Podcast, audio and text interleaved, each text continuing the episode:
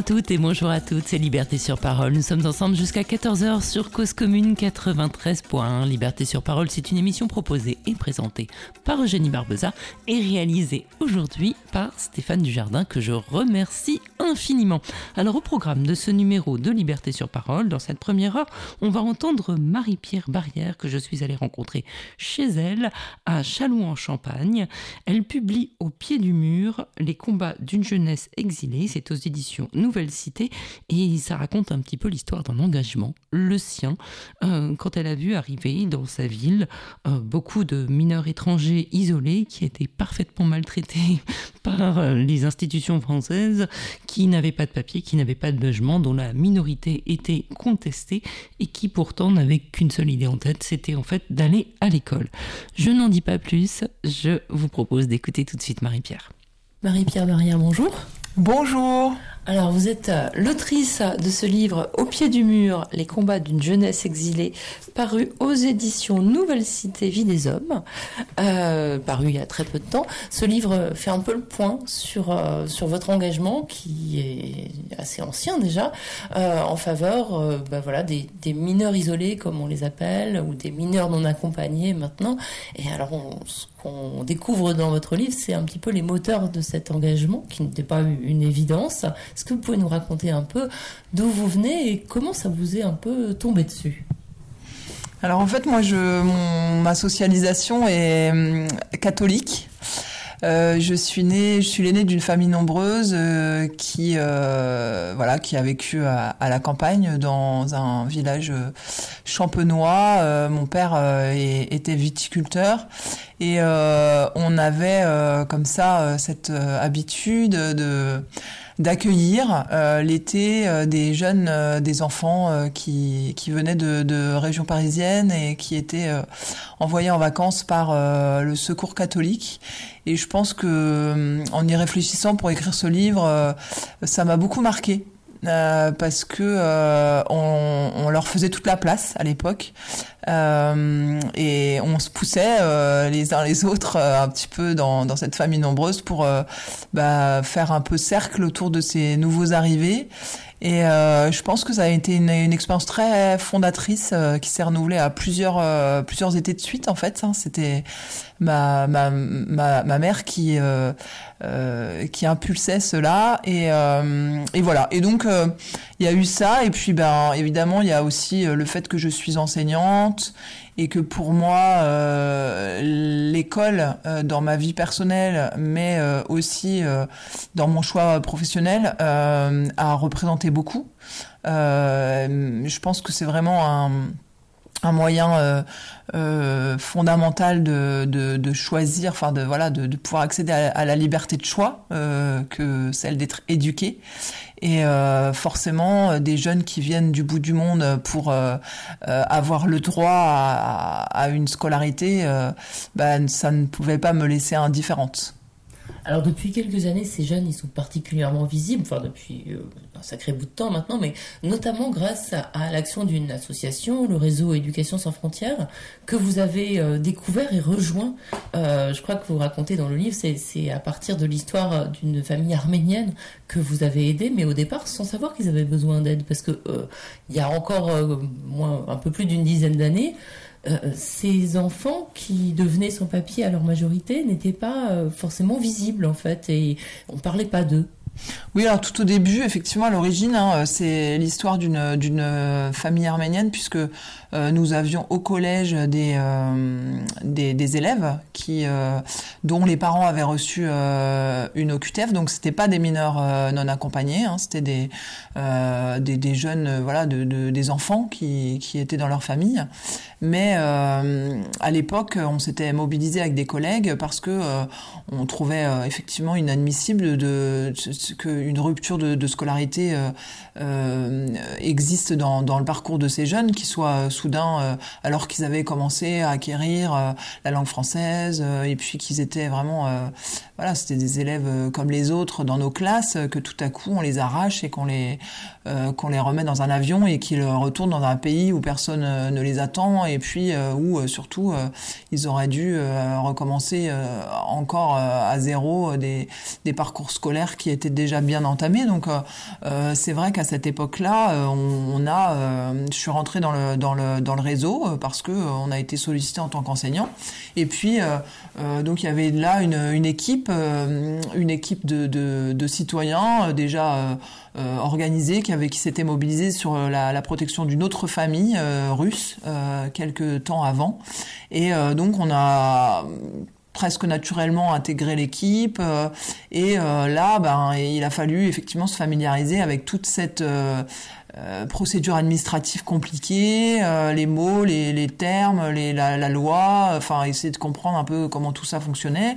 Et c'est vrai qu'une fois que euh, j'ai enfin j'ai acquis euh, euh, les, les, bases de, de, la, du droit des étrangers et puis de de, de, la de l'action, de la mobilisation et des moyens pour pour la mettre en œuvre, bah, j'ai eu envie de, de, poursuivre quoi. Et, donc c'est vrai que quand les les jeunes sont arrivés dans les années 2013-2014, on était déjà, enfin on fonctionnait quoi, on était organisé et et finalement, euh, on a dû euh, euh, effectivement arrêter notre travail avec les familles pour se centrer sur ces, tous ces jeunes qui, qui sont arrivés massivement à partir de 2013 et qui nous ont complètement, enfin qui ont phagocyté, qui ont polarisé notre action, quoi, parce qu'on n'avait plus de temps pour, pour faire autre chose. Alors, ces jeunes, ce sont des, jeunes euh, mineurs euh, dont la minorité n'est pas forcément euh, reconnue par l'administration française. Ils ont parfois été évalués majeurs alors qu'ils sont mineurs et parfois ils ont des papiers qui le prouvent, mais pas forcément les bons papiers ou les papiers reconnus par, l'État français. donc là, c'est encore une autre démarche. Et puis, ces jeunes, ils sont tout seuls aussi. Donc là, il y a aussi toute la démarche d'accompagnement en, en les hébergeant, par exemple, quand ils ne sont pas pris en charge en les suivant, en tâchant de les faire scolariser. C'est tout un autre travail qui s'est ouvert à vous là. Alors oui, c'est vrai que on a vraiment basculé dans, euh, on va dire, euh, une forme d'assistance euh, totale, puisque il a fallu prendre et accompagner ces jeunes sur tous les plans. Alors c'est sans doute ce qui a aussi créé euh, des, tensions au niveau du collectif, hein, puisque euh, c'est ouvert euh, là une brèche et un espace de, militantisme nouveau qui fait que certains se sont positionnés d'une manière un petit peu,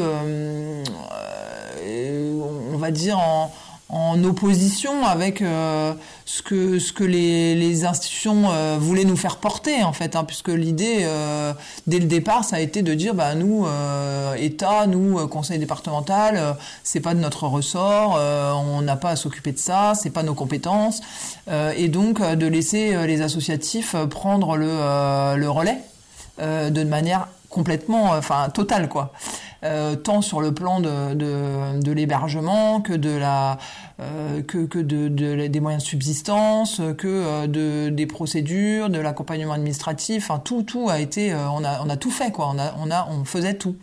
Et donc, effectivement, ça a créé aussi des, des, des, des débats hein, profonds de se dire, ben voilà, est-ce que on n'est pas en train de, de faire le jeu? Euh, de la puissance publique euh, en se substituant euh, Est-ce que est-ce que c'est une bonne méthode Et puis d'autres dire de dire mais oui mais on peut pas laisser des enfants dans la rue, c'est pas possible humainement, moralement, c'était voilà. Et donc c'est à ce moment-là que on va dire on a eu besoin de, de, de, recourir à de l'hébergement solidaire et qu'un autre type de militant finalement s'est levé euh, qui qui euh, qui nous a rejoint plutôt sur des sur des bases euh, humanistes, sans avoir nécessairement de, de velléité militante, mais plutôt en se disant bah nous on a envie euh, on a envie d'aider on a vu à la télé on a vu on a entendu parler euh, on a envie de prendre notre part là-dedans et euh, donc on se demandait comment faire et là bah il y a il y a une proposition donc on va la on va la saisir quoi. Et sans avoir forcément la culture politique militante qui va avec. Et, et voilà moi je moi je me j'ai eu l'impression effectivement de, de de, vivre une cheville, enfin une comment dire, une charnière, d'être à la charnière de ces deux de, de, ces, de ces deux viviers citoyens, de, ces deux formes d'engagement. Et, et de, enfin, la, la, question, c'est de ne transiger ni sur l'un ni sur l'autre, c'est d'accompagner aussi les personnes qui, qui rentrent euh, dans l'engagement par ce biais de, de, l'hébergement, euh, tout en euh, continuant à mobiliser, à protéger, à, à lutter pour que ben il y ait un, un autre espace politique et un autre discours politique qui se qui retentisse et qui, qui se fasse jour sur cette, ces questions-là quoi. Absolument, parce qu'il faut quand même rappeler que c'est les mineurs, ou en tout cas, euh, a priori, on n'a pas de raison de ne pas les croire, euh, quand ils se, déclarent mineurs, c'est avant tout des enfants. Or, l'État français, euh, contre la, charte du droit des enfants qu'il a signée, les considère comme des étrangers pour beaucoup et non pour, comme des enfants. Donc en fait, vous, quelque part, vous n'êtes pas en contradiction avec, la loi, vous, vous, la, vous lui donnez corps, tout simplement en fait. Oui, bah c'est tout le paradoxe de, de, celle, de la prise en, charge de ces, de ces jeunes, hein. c'est-à-dire euh, qu'on est dans, dans des incohérences à tous les niveaux. Euh, que ce soit euh, à l'arrivée, dans le refus de protection, euh, qui nous qui nous incite effectivement sans arrêt à clamer que la loi n'est pas respectée, qu'il y a de la maltraitance institutionnelle, que, que voilà on, on, laisse de côté, enfin que l'État et, et, les départements ne remplissent pas leurs obligations légales, et puis on va retrouver cette problématique là au niveau du passage à la majorité quand on refuse de donner des euh, des, des, un titre de séjour assez jeunes, alors même qu'ils ont été formés, euh, qu'on a mis euh, voilà de, du financement public sur leur scolarisation, sur leur sur le fait de, de, les, de leur faire obtenir des diplômes, qu'ils ont des patrons qui sont insérés et que pour autant bah, on refuse on leur refuse le droit de rester en France.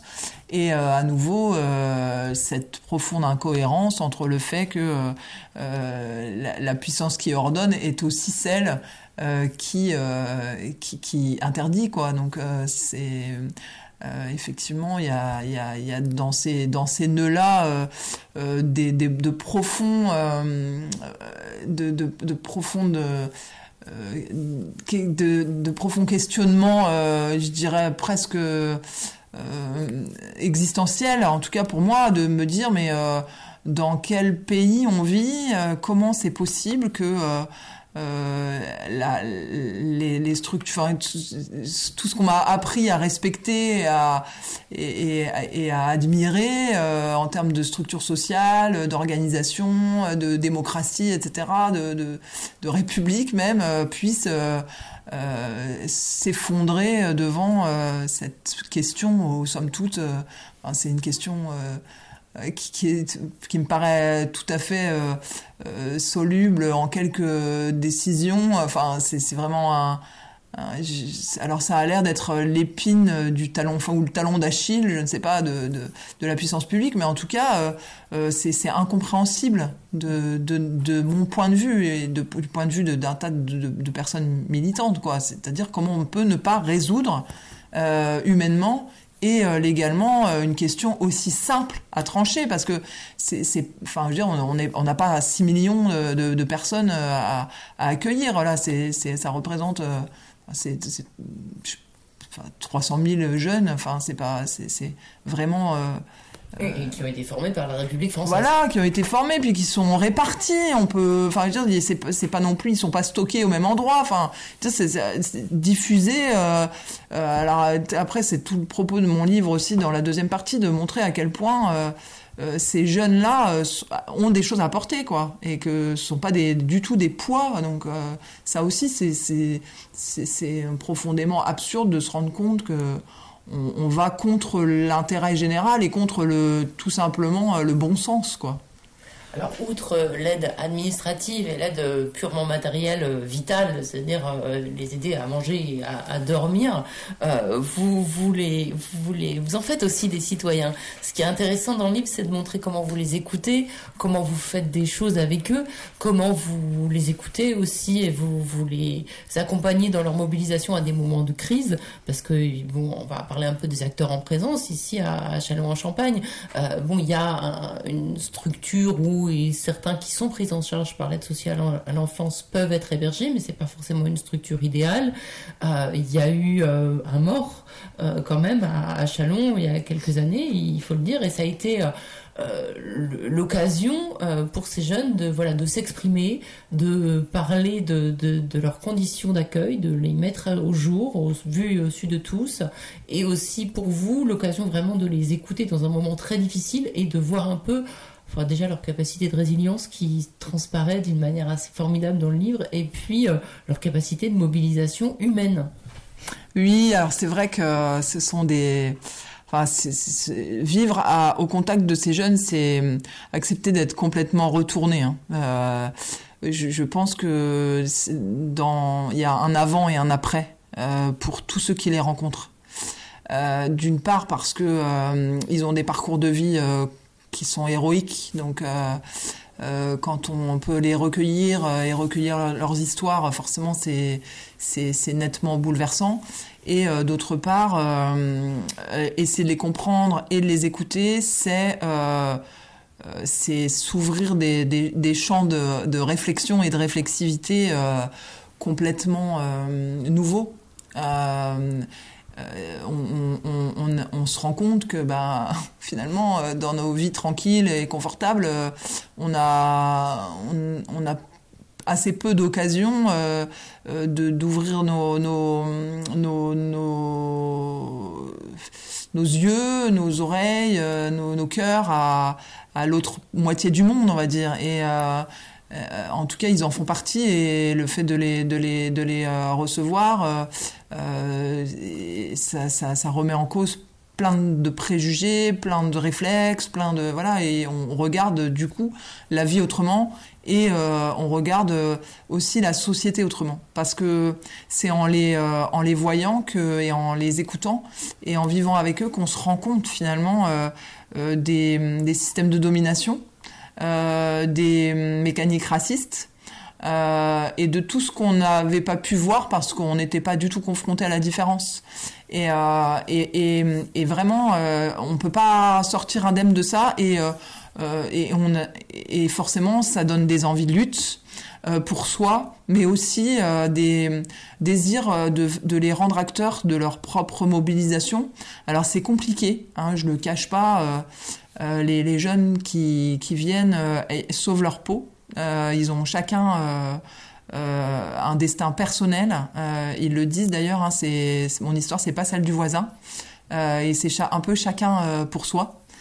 pour s'en sortir. Et donc, euh, faut essayer de, d'enrayer ces mécanismes individualistes. Euh, tout en les respectant parce que ben ils ont aussi le droit de se reposer, ils ont aussi le droit d'avoir une vie, on va dire apaisée pour eux. Une vie de, de, jeune et une vie où on a le droit de faire la fête et où euh, et où on peut s'abandonner euh, et ne pas ne penser à rien et voilà.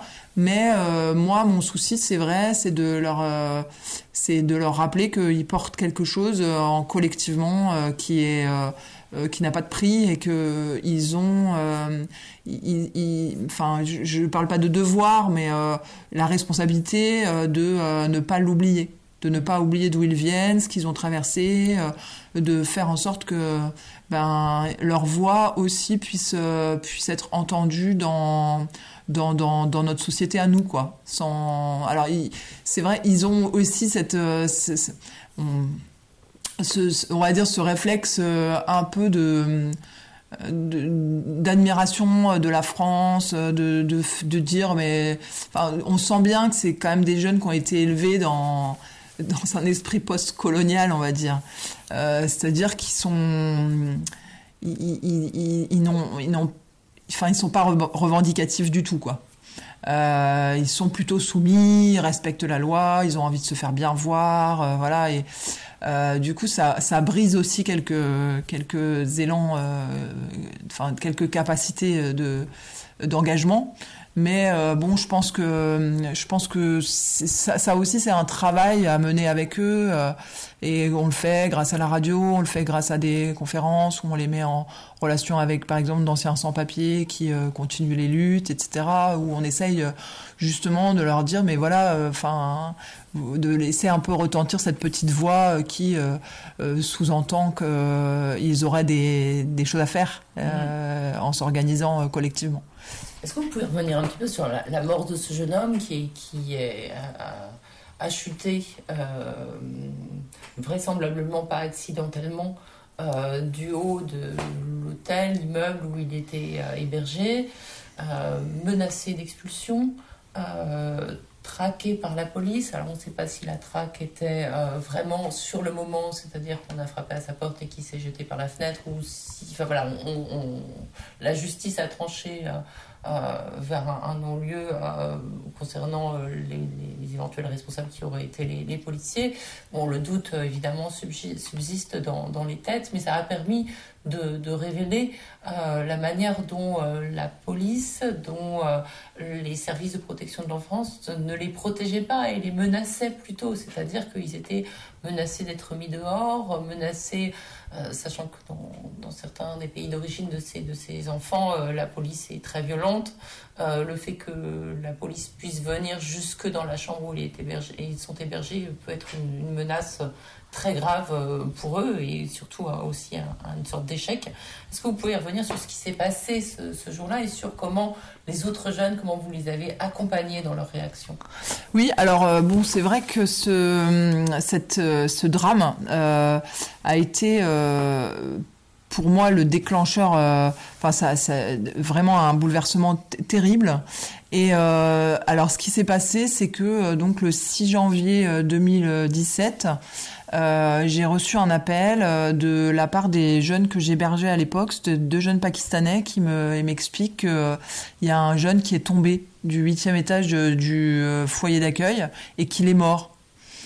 Et euh, on venait juste justement le, mois précédent, enfin en novembre, en fait, on avait on avait alerté sur la la, la, maltraitance des, des conditions d'accueil de de, de de, notre département euh, en faisant un communiqué de presse, en voilà, en répondant aussi à des journalistes euh, et en dénonçant en fait la, la, situation qui faisait que les jeunes étaient vraiment euh, mal euh, mal accueillis, quoi, maltraités. Et, euh, et donc, ils sont, ils sont livrés à eux-mêmes. Il y a peu d'accompagnement. Ils sont mélangés avec des, des personnes euh, qui sont, euh, j'allais dire, des gens qui nécessitent un hébergement d'urgence, mais qui sont parfois victimes d'addiction mm. et qui ont des problèmes psychologiques graves, donc des adultes. Donc c'est compliqué pour eux de trouver leur place et de se sentir en sécurité dans ce genre d'endroit. Oui, et puis un manque de personnel, d'accompagnement. il y avait, par exemple, à l'époque, pas de pas de, présence éducative la nuit, à part un, simplement un, un, gardien. voilà, euh, donc euh, plus aucune formation liée à la, à la protection de l'enfance. Et puis, oui, il y avait pas grand-chose de prévu pour les occuper. on avait à l'époque des délais d'évaluation de, minorités qui étaient extrêmement longs, qui pouvaient aller jusqu'à six mois. Donc les jeunes étaient là dans les chambres à attendre, à ne pas savoir euh, ce qu'il allait euh, advenir d'eux-mêmes. Euh, ils n'allaient pas à l'école forcément, donc ils passaient les journées à, à déprimer, à être dans, dans une forme de euh, d'attente euh, sans à perdre le sens en fait hein. et euh, et donc euh, voilà on avait effectivement dénoncé tout ça et et puis les éducateurs étant tellement peu nombreux, bah il y avait pas de parole, il y avait pas de mots, il y avait pas de suivi. Il y a quand même dans, parmi ces jeunes des, des, enfants traumatisés par le voyage. Euh, par euh, les conditions de départ, etc. Et euh, donc il n'y avait pas de suivi psychologique et, et puis des, éducateurs qui, n'avaient pas le temps de, dialoguer avec chacun. Donc il y avait plein de jeunes qui comprenaient pas en fait par exemple, on en parle dans le livre, mais ça a été très prégnant lorsque j'ai discuté avec eux, donc le soir de, où on a créé une, pseudo cellule psychologique, où ils comprenaient pas, par exemple, qu'on leur prenne du sang. Euh, les examens médicaux, euh, pour eux, c'était, euh, il y a, y, a, y a, pas de, c'était très compliqué pour eux parce que ils avaient l'impression qu'on leur, qu'on, qu'on exerçait sur leur corps des, des, des, des, captations sans, sans qu'ils aient été vraiment bien informés de pourquoi on prenait, qu'est-ce qu'on allait chercher, etc. Et donc tout ça, les, enfin, ils étaient dans une espèce de de de enfin ouais de bulles euh, de, de, stress quoi en permanence. Et donc euh, effectivement je pense que ce qui s'est passé avec euh, Denko donc le jeune Denko Sissoko qui s'est défenestré du huitième étage c'est que donc on a il arrivait au terme de son évaluation que visiblement d'après ce qu'il avait compris parce qu'on l'avait envoyé faire le test osseux euh, et que ça, ça n'arrivait que pour euh, ceux à qui on allait annoncer qu'ils n'étaient pas euh, pris, ils n'étaient pas reconnus mineurs. Il avait compris que ben ça, ça allait mal se passer pour lui et que du coup il était tombé dans une forme de, de dépression grave. Euh, que en plus à l'époque effectivement quand des jeunes étaient euh, évalués majeurs et qui refusaient de quitter le foyer, euh, on appelait la police pour les déloger, que donc il est déjà arrivé 15 jours avant qu'un jeune tombe du deuxième étage pour parce que la police venait, parce que la police avait frappé à la porte. Et, et donc euh, tout ça crée un espèce de climat euh, anxiogène euh, dans, dans, le, dans le sein du, du foyer qui fait que ben, ce soir-là, effectivement, on ne sait pas, on sait, les circonstances exactes ne sont pas résolues et on ne le seront jamais. mais ce soir-là, ben, Denko est tombé. Hmm. Voilà. Et, la police était euh, est venue, euh, et les, jeunes le disent, hein, qu'ils ont croisé des policiers, mais ils savent pas si c'était avant, après. Enfin, visiblement, euh, visiblement, il a eu peur de quelque chose. est-ce que est-ce qu'il a imaginé que la police frappait alors que elle n'était pas là? Enfin, en tout cas, il y avait il y avait cette espèce de climat vraiment malsain qui qui fait que ben euh, que, que ça, ça a pu se produire. Quoi. Mmh. Et donc, euh, bah oui, notre façon de les accompagner, déjà, ça a été euh, de, de, de de, de, comprendre, d'essayer de comprendre ce qui s'était passé, et puis ensuite devant la, enfin ce qu'on a perçu de, de, la, du mépris euh, de, de, la de l'aide sociale à l'enfance par rapport à cette situation, parce qu'il y a eu vraiment très peu d'accompagnement, ça a été de, de les de les écouter, quoi, tout simplement, de laisser euh, sortir ce que eux ils avaient à dire là-dessus, quoi. Et, donc euh, de, faire une, cellule d'écoute sans en avoir euh, spécialement les, compétences, mais mais bon, enfin c'était ça. moi, pour les, en connaître certains et qui vivaient là ou qui étaient autour, etc. Enfin, c'était inimaginable que que je ne fasse rien. Hmm. Et ce que vous avez fait, c'est que vous les avez accompagnés dans l'écriture d'une lettre qui a été envoyée, je crois, à la direction de, de l'aide sociale à l'enfance. Euh, ils ont aussi, par eux-mêmes, décidé de faire une manifestation d'hommage à hmm. leurs euh, camarades euh, décédés. ce jour-là, vous le racontez dans le livre, ce serait presque drôle si c'était pas tragique. l'aide sociale à l'enfance a, a, décidé exceptionnellement de les inviter au cinéma et de leur payer un kebab. Mais beaucoup n'y sont pas allés à cette soirée cinéma-kebab pour aller justement manifester pour aller se rendre visible, sachant que, voilà, dans leur tête, et pas forcément que dans leur tête, faire ça, c'est se rendre visible et, prendre un risque. Donc, euh, pour le coup, là, il, y a eu, je pense, une prise de conscience de leur part de, de l'anormalité de la situation dans laquelle ils vivaient. Oh, bien sûr, euh, oui, bien sûr, mais ça, c'est vrai, on nous l'a reproché hein, d'instrumentaliser. Euh, c'est sûr que c'est une critique facile, mais Enfin, y a, y a, on ne peut pas empêcher euh, l'émotion de se traduire en, concrètement en actes. Et euh, moi, je, je évidemment qu'on a accompagné euh, l'organisation de cette manif parce que, bah parce qu'il fallait que ces jeunes s'expriment. C'était d'une nécessité vitale pour eux. Et alors, effectivement, ils, ont pu dire, et nous, on les a accompagnés pour dire que ce qu'ils vivaient était inadmissible. Euh, euh, et, oui, euh, vous avez raison, c'est ça, c'est déclencheur de prise de conscience.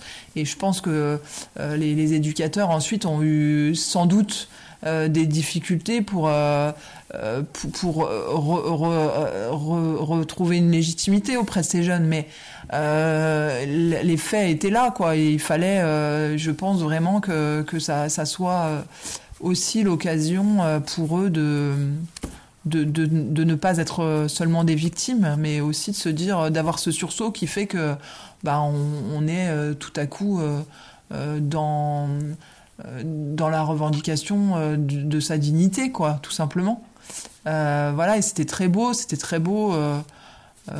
c'était c'était très beau et en même temps on aurait tellement aimé que ça soit pas nous qui qui soyons à, à, à l'initiative de ça c'était pas à nous de faire ça mmh. c'est à la protection de l'enfance qui euh, de d'encadrer ou de donner cette possibilité aux jeunes. C'est c'est pas des acteurs extérieurs euh, qui, qui, viennent euh, mettre du sens là où ça devrait être les institutions qui, qui, qui, qui s'en chargent, quoi.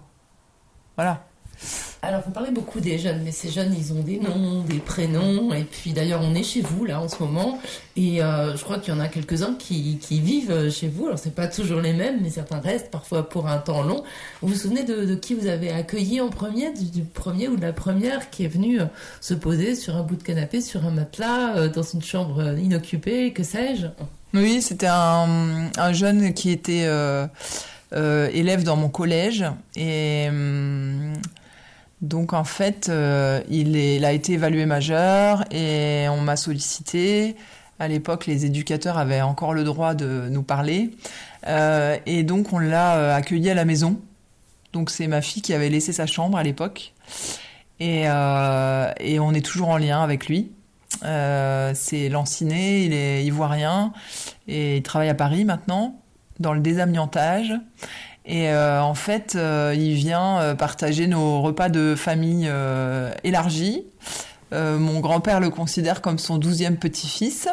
Et il vient régulièrement aussi en vacances avec nous, avec tous mes frères et sœurs, les cousins, etc. Et c'est très très chouette cette, ce compagnonnage sur la durée avec, avec ce jeune qui, qui est vraiment un, sage en fait. il est très intéressant.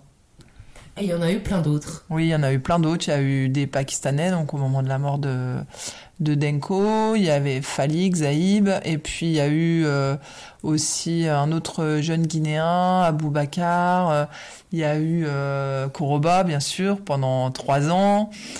Koroba, il faut peut-être s'arrêter sur Koroba. s'arrêter sur Koroba, oui.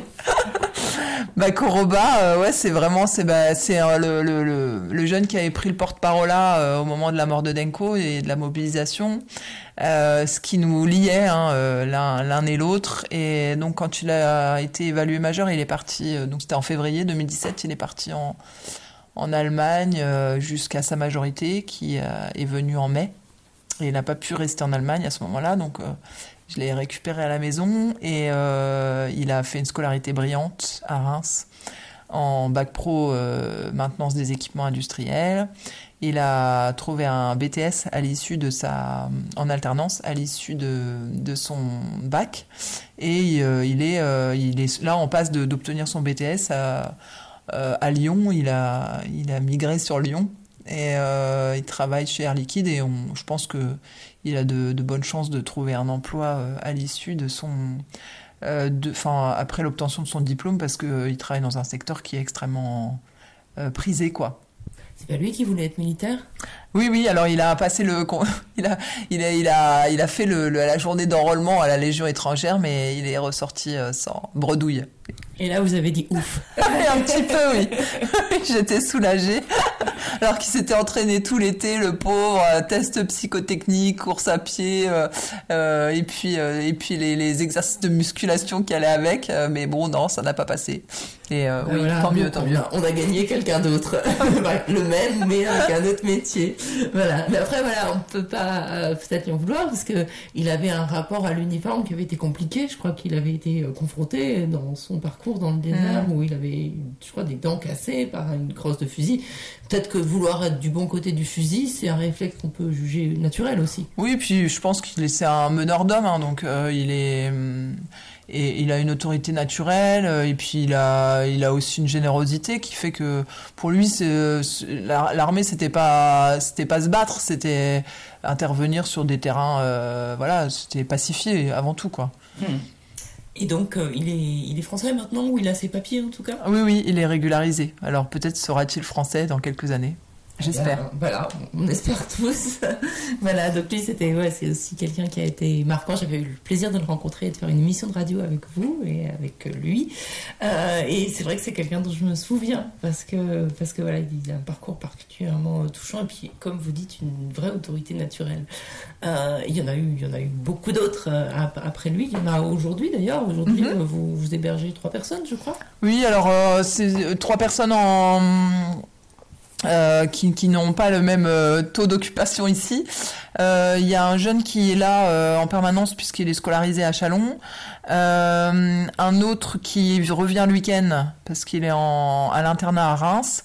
Et donc un troisième jeune que j'ai euh, que j'ai récupéré il y a peu de temps et qui a eu un parcours euh, chaotique euh, depuis euh, qu'il a quitté l'ASE comme majeur, puisqu'il il a été victime, comme tant d'autres, d'une sortie sèche à ses 18 ans, euh, ou peu de temps après, euh, au moment de la, de la fin de la crise sanitaire. Et donc, il a... euh, ben, il a eu, voilà, il a, il a un peu zoné dans divers endroits en France en essayant de trouver des solutions. Et puis il a fini par euh, revenir parce qu'on lui a dit, écoute, euh, là, il faut que tu fasses ta demande de régularisation. Euh, euh, faut, tu peux plus perdre de temps, quoi.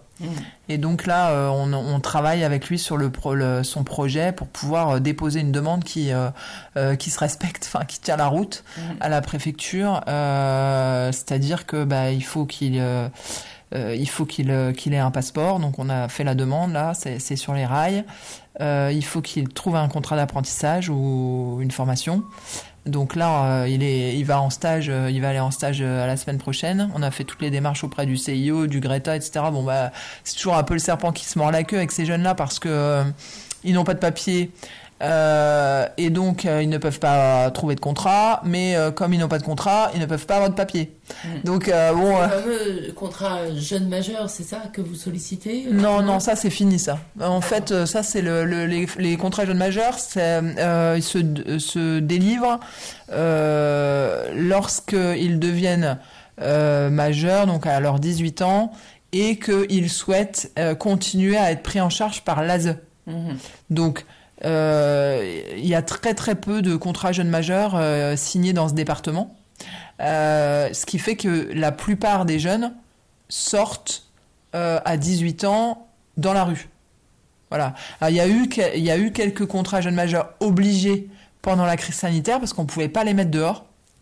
Donc euh, le département a bien été obligé de les maintenir dans les prises en charge, dans les hébergements, etc. Mais depuis euh, octobre euh, 2000, euh, enfin le, le Sénat en plus avait voté une loi euh, comme quoi on pouvait pas euh, pas de sortie sèche avant euh, fin, le 30 septembre 2021, ce qui fait qu'en octobre il y a eu 24 sorties de jeunes. À Chalon. Voilà, Chalon-Reims. Parce que bah voilà, ils ont fait sortir euh, dès qu'ils ont pu, ils ont ils ont mis dehors quoi. Mais bon, euh, le jeune dont je parle là, il était, il est, ça faisait déjà un an qu'il était qu'il était sorti et, euh, et il a bien il a bien zoné quoi. Mhm. Donc là, bah, il faut le remettre dans les, ra- sur des rails qui lui donnent la possibilité d'être régularisé. Parce que euh, la préfecture, elle attend euh, qu'il soit engagé dans un projet. Et euh, là, on va présenter euh, globalement un- une année vierge euh, sur le plan de la formation professionnelle. Et ça risque de poser problème euh, pour la délivrance du titre de séjour. On comprend qu'ils n'ont pas le droit à l'erreur, beaucoup moins que les autres. Alors c'est ça, ils n'ont pas le droit à l'erreur, premièrement, et deuxièmement, euh, ils sont tout seuls. Quand ils sortent de prise en charge, eh ben, ils sont dans la nature. Et donc, euh, ils connaissent pas leurs droits, ils savent pas quelles sont les conditions, euh, et par conséquent, euh, si nous on n'est pas là, ben c'est un vrai problème pour eux. parce que bah, ils se mettent en marge et ensuite pour revenir dans le dans le giron de la des conditions de régularisation, c'est compliqué. Donc ça, c'est un des gros problèmes auxquels vous, vous faites face tout le temps. Mais là, on est euh, content parce que lui, il est resté en lien avec nous. Mais il y en a qu'on perd, qui, qui, sortent des radars. Et ça, c'est, enfin, pour moi, pour nous, en tout cas, c'est vraiment quelque chose de très, très, très, très euh, euh, difficile à vivre parce que ça veut dire que c'est des jeunes, on ne sait pas où ils sont. évidemment, on imagine qu'ils sont récupérés par des réseaux de travail clandestins. Euh, et que donc euh, ils sont payés au lance-pierre euh, dans des entrepôts ou dans des restos ou dans des, fonds de salles de, cuisine dans des, endroits où on les maltraite et où on respecte surtout pas leurs droits ni les droits du travailleur. Et ou alors que pire ils sont embringués dans des dans des réseaux de trafic. Et ça ça nous enfin objectivement on n'est pas tranquille avec ces histoires quoi. Parce que quand un jeune nous sollicite en disant euh, voilà moi je sors euh, la semaine prochaine j'ai est-ce que vous pouvez me trouver une famille d'accueil? Et que nous on n'a pas de famille d'accueil euh, à lui proposer et eh ben il, reste en lien 15 jours 3 semaines et puis après on le perd. Mmh. parce que ben on peut rien faire pour lui quoi. Donc il va voir ailleurs et on sait pas où. Oui, ça c'est effectivement un gros problème. Bon, c'est heureusement la minorité, puisque la majorité des jeunes que vous avez accompagnés ont été régularisés. Très peu, je crois que ça se compte sur les doigts d'une demi-main, euh, même pas, ont, été, euh, ont subi une obligation de quitter le territoire français et n'ont pas pu euh, revenir. Mais l'extrême grande majorité de, ceux que vous accompagnez, vous avez réussi à démêler leur situation administrative de manière à ce qu'ils puissent voilà, étudier, s'insérer dans la société française. Alors, c'est pas tout à fait juste. Je vais vraiment nuancer fortement. Euh, en fait, euh, ce, qui, leur arrive aux jeunes qu'on accompagne, c'est qu'on les protège. Donc, ils ne sont pas reconduits. Très très peu sont expulsés. Mais par contre, euh, on n'a pas, je pense qu'on peut pas dire que la majorité est régularisée. On en a beaucoup qui sont euh, en zone grise, euh, qui attendent, qui vont redéposer, qui, enfin voilà, qui ont eu des obligations de quitter le territoire. Ça, c'est, on a, on en a le, préfet là qui, a officié pendant deux ans, euh, s'est acharné sur les MNA et donc on a eu des OQTF à foison sur des jeunes qui pourtant ont été reconnus mineurs, ont été scolarisés, enfin avaient les conditions de régularisation que la loi demande quoi. Euh, mais euh, bon, visiblement, euh, il avait trop peur que si on leur donne des papiers ici, ils, viennent. le fameux appel d'air. nommons-le, nommons-le. et, donc, non, non, vraiment, c'est, on n'est on pas bien. C'est aussi un peu le, ce qui a déclenché l'écriture du livre parce qu'il y a un moment, le mur, bah, on est devant et puis on dit mais comment on va faire avec tous ces gamins qui sont en situation irrégulière et pour lesquels parce que en fait c'est très clair. Enfin maintenant on maîtrise un peu les mécanismes euh, de, la loi, mais s'il rate le coche de la régularisation euh, en tant qu'ancien MNA, et ben après il bascule dans la régularisation des adultes et on sait à quel point c'est compliqué pour un adulte, surtout pour un homme seul, euh, d'obtenir une régularisation. Donc à nous, euh, bon, les hommes seuls qui sont, enfin très clairement des proies très faciles pour les, les expulsions, quoi. Hein. Et euh, parce qu'ils n'ont pas de famille, parce qu'ils n'ont pas trop d'attaches, parce que hein. et, euh, et nous, euh, bon, voilà, on est très inquiets. On, reste absolument vigilants et mobilisés. On a quand même beaucoup de jeunes qui ont des OQTF pour la deuxième fois, donc accompagnés d'interdiction de, de, retour. On a des jeunes qui sont assignés à résidence, qui vont signer tous les jours. Donc tout ça fait que non, on est on est en hyper vigilance constante, quoi. Alors justement, comment, comment cet engagement qui est un plein temps, sachant que vous avez un deuxième plein temps qui est votre métier de professeur de français en collège, euh, ce qui n'est pas un petit plein temps quand même, euh, donc euh, comment vous gérez tout ça et que vous êtes aussi mère de trois enfants, grands maintenant, mais quand même qui, qui ont besoin de vous, comment vous, vous arrivez à concilier tout ça? Vous racontez dans le livre, avec beaucoup de pudeur d'ailleurs, que ben voilà, cet engagement qui vous a saisi et qui ne vous lâche pas, presque plus que vous ne le lâchez pas, euh, a quand même bousculé un peu euh, votre famille. Oui, tout à fait. Euh, un peu, beaucoup même. oui, alors ben oui, j'ai la chance d'avoir un, mari très très aidant. qui a pris le relais sur plein de, points de, la vie de, famille, qui a beaucoup accompagné les enfants. Et, et puis voilà, qui, qui, a fini par se dire que ben, pour lui aussi, il avait besoin de, euh, d'un peu d'air et donc par quitter cette maison pour euh, euh, vivre dans un appartement où il est, je pense, plus en accord avec le, rythme qui doit être le sien et voilà et, et où il prend un peu plus soin de lui que je ne peux le faire quand, quand on vit ensemble. Mais, mais, vous dites dans le livre, je tiens à le préciser, que vous séparez, en tout cas vivre sous des toits différents vous a permis de ne pas vous quitter. Oui, exactement. C'est vrai que ça nous donne l'occasion de partager des moments euh, un peu, euh, on va dire, euh, décorrélés de, à la fois de, la vie domestique, des préoccupations, on va dire, quotidiennes d'un d'une vie euh, sous le même toit et euh, aussi bah, de, cet engagement puisque quand on se retrouve euh, chez lui j'ai pas de jeune avec moi et on est vraiment tous les deux quoi. Donc c'est vrai que ça nous a beaucoup ça nous a permis de nous reposer à nouveau l'un sur l'autre dans un espace euh, une sorte de bulle, quoi, de parenthèse. Euh, bon, qui, qui est, il a été faire un autre nid pour vous ailleurs, puisque vous aviez laissé envahir le vôtre. Exactement. oui, c'est exactement ça. C'est une belle image.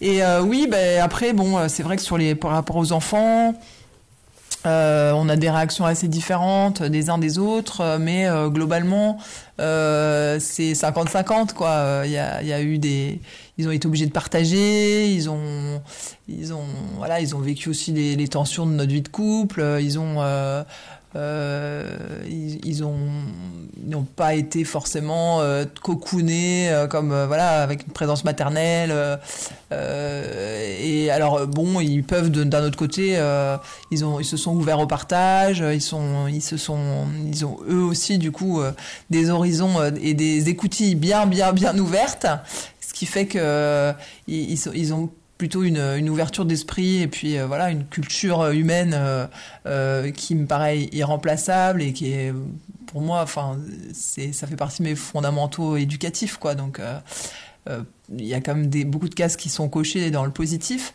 et puis bon ils ont la chance de ne pas avoir une mère ultra ultra intrusive.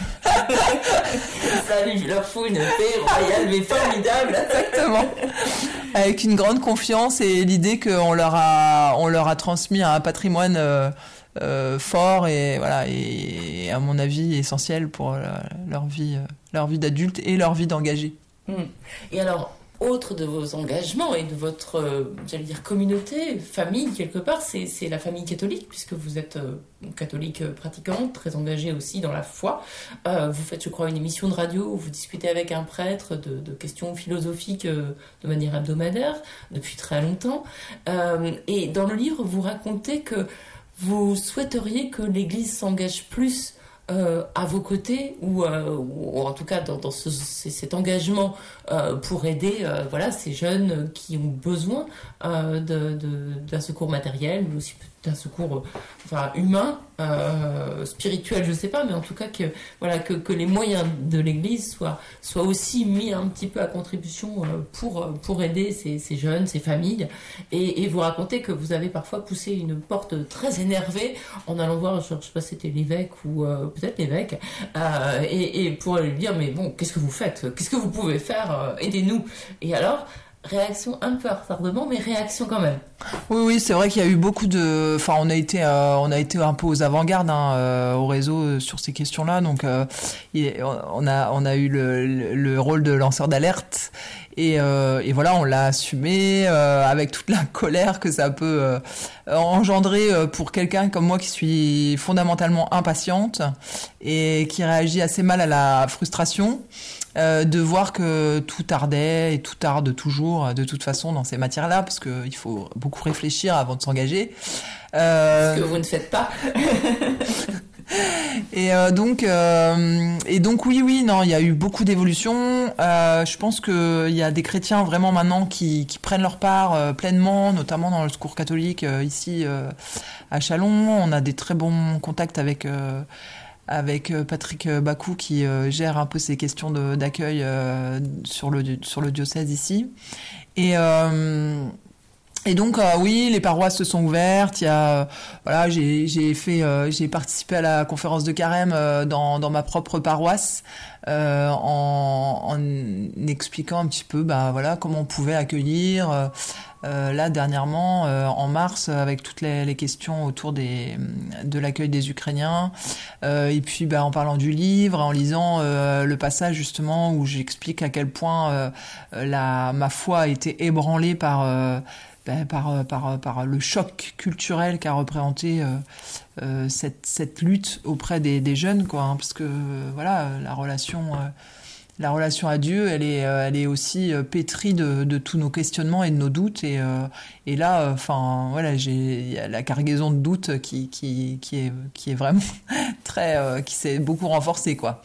Euh, et donc, euh, et donc oui, non, je pense que les, gens sont sensibles, ils savent pas comment trop comment s'y prendre parfois. Euh, donc ils ont besoin que nous on, témoigne, qu'on leur dise, qu'on dise, qu'on qu'on qu'on accompagne aussi. donc ça, ça se fait. Après moi, ma bon, c'est vrai que l'autre versant, c'est que l'Église institutionnelle euh, reste très prudente, euh, que euh, voilà, on manque de. Alors concrètement, hein, il y a des, il y a quand même des, des lieux d'engagement. Là, on a eu, bon, il y a quand même Briançon, l'évêque de Gap, qui est très très très très euh, proactif sur ces questions. Il y a eu Calais, euh, l'occupation de l'Église avec la grève de la faim, le père de Mester qui, qui s'est euh, engagé en tant que prêtre au moyen du discours catholique. Donc il y a quand même... Il y a aussi les discours du pape. voilà, bien sûr. Il y a le, le Fratelli Tutti, l'encyclique du pape. Il y a eu le décès du père Maire, Olivier Maire aussi. Tout ça, j'en parle dans mon livre parce que pour moi, ben c'est vraiment là que l'Église prend sa part. mais on voit que c'est toujours c'est toujours des, des prêtres, enfin c'est des, des, gens euh, du, du bas de l'échelle quoi. Bon, évidemment des évêques aussi, mais euh, que euh, parfois on aimerait que au niveau de la conférence des évêques, au niveau, enfin là par exemple sur, sur le l'absence de consigne de vote, bon, on attend quand même de, de, de, la hiérarchie ecclésiale que de temps en temps elle, elle, elle, tape du poing sur la table et qu'elle rappelle quel est le devoir du chrétien, quoi.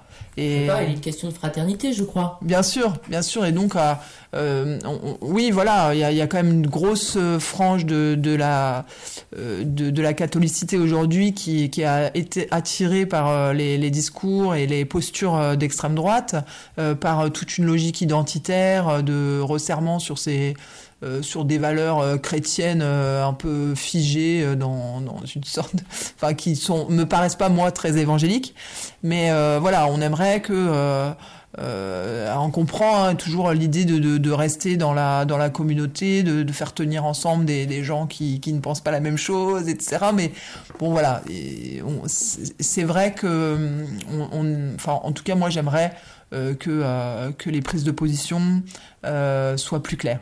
Hmm.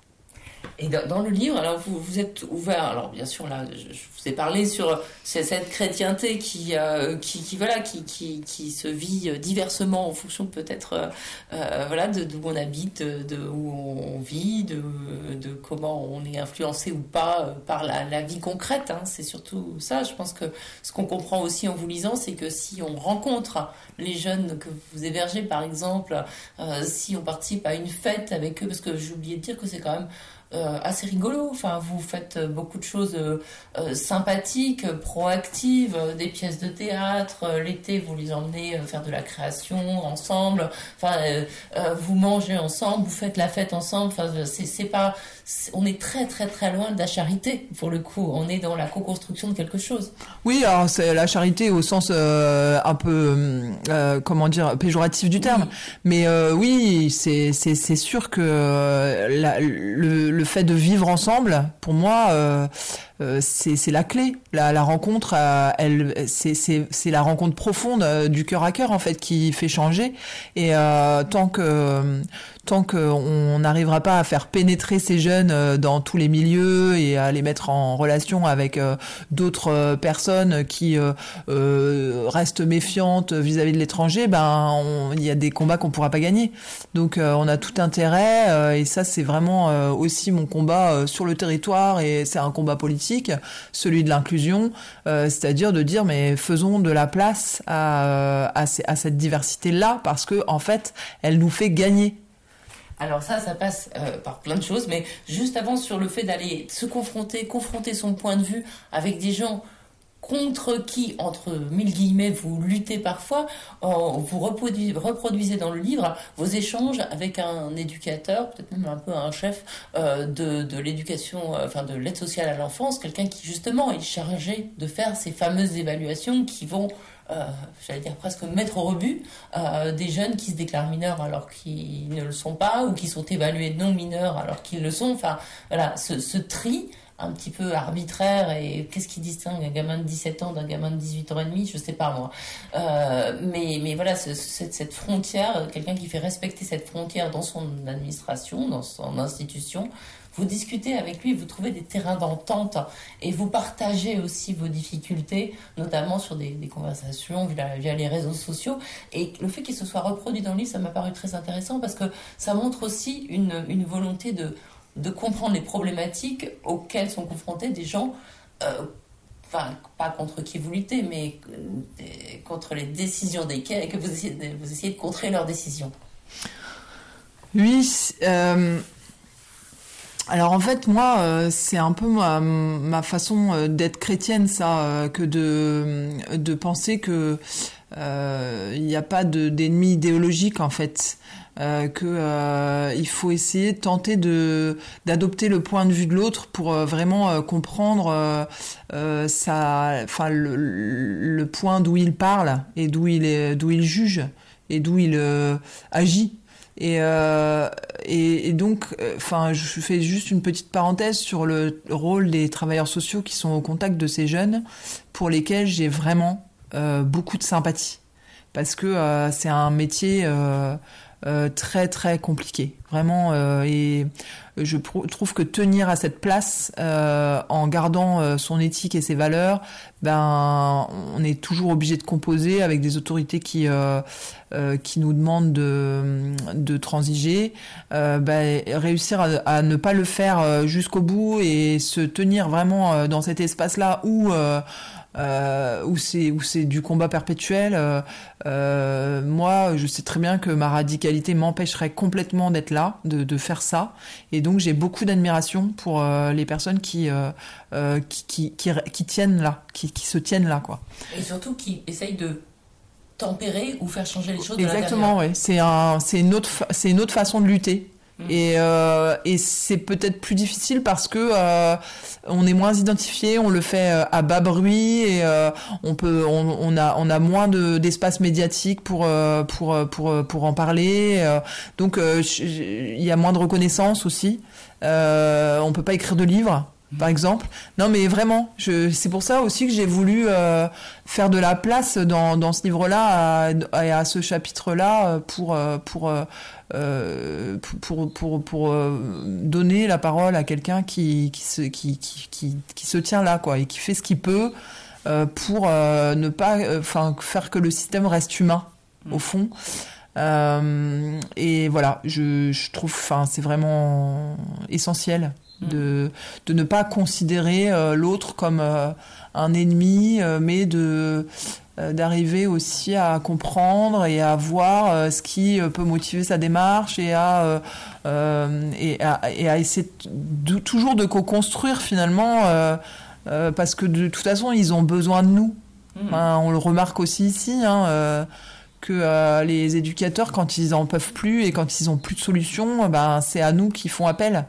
Et donc, on a tout intérêt à communiquer euh, dans de bons termes, euh, même si euh, la zone ne voit pas ça d'un très bon œil, ce qui est, enfin, ce qui me paraît moi aberrant, mais bon, bref.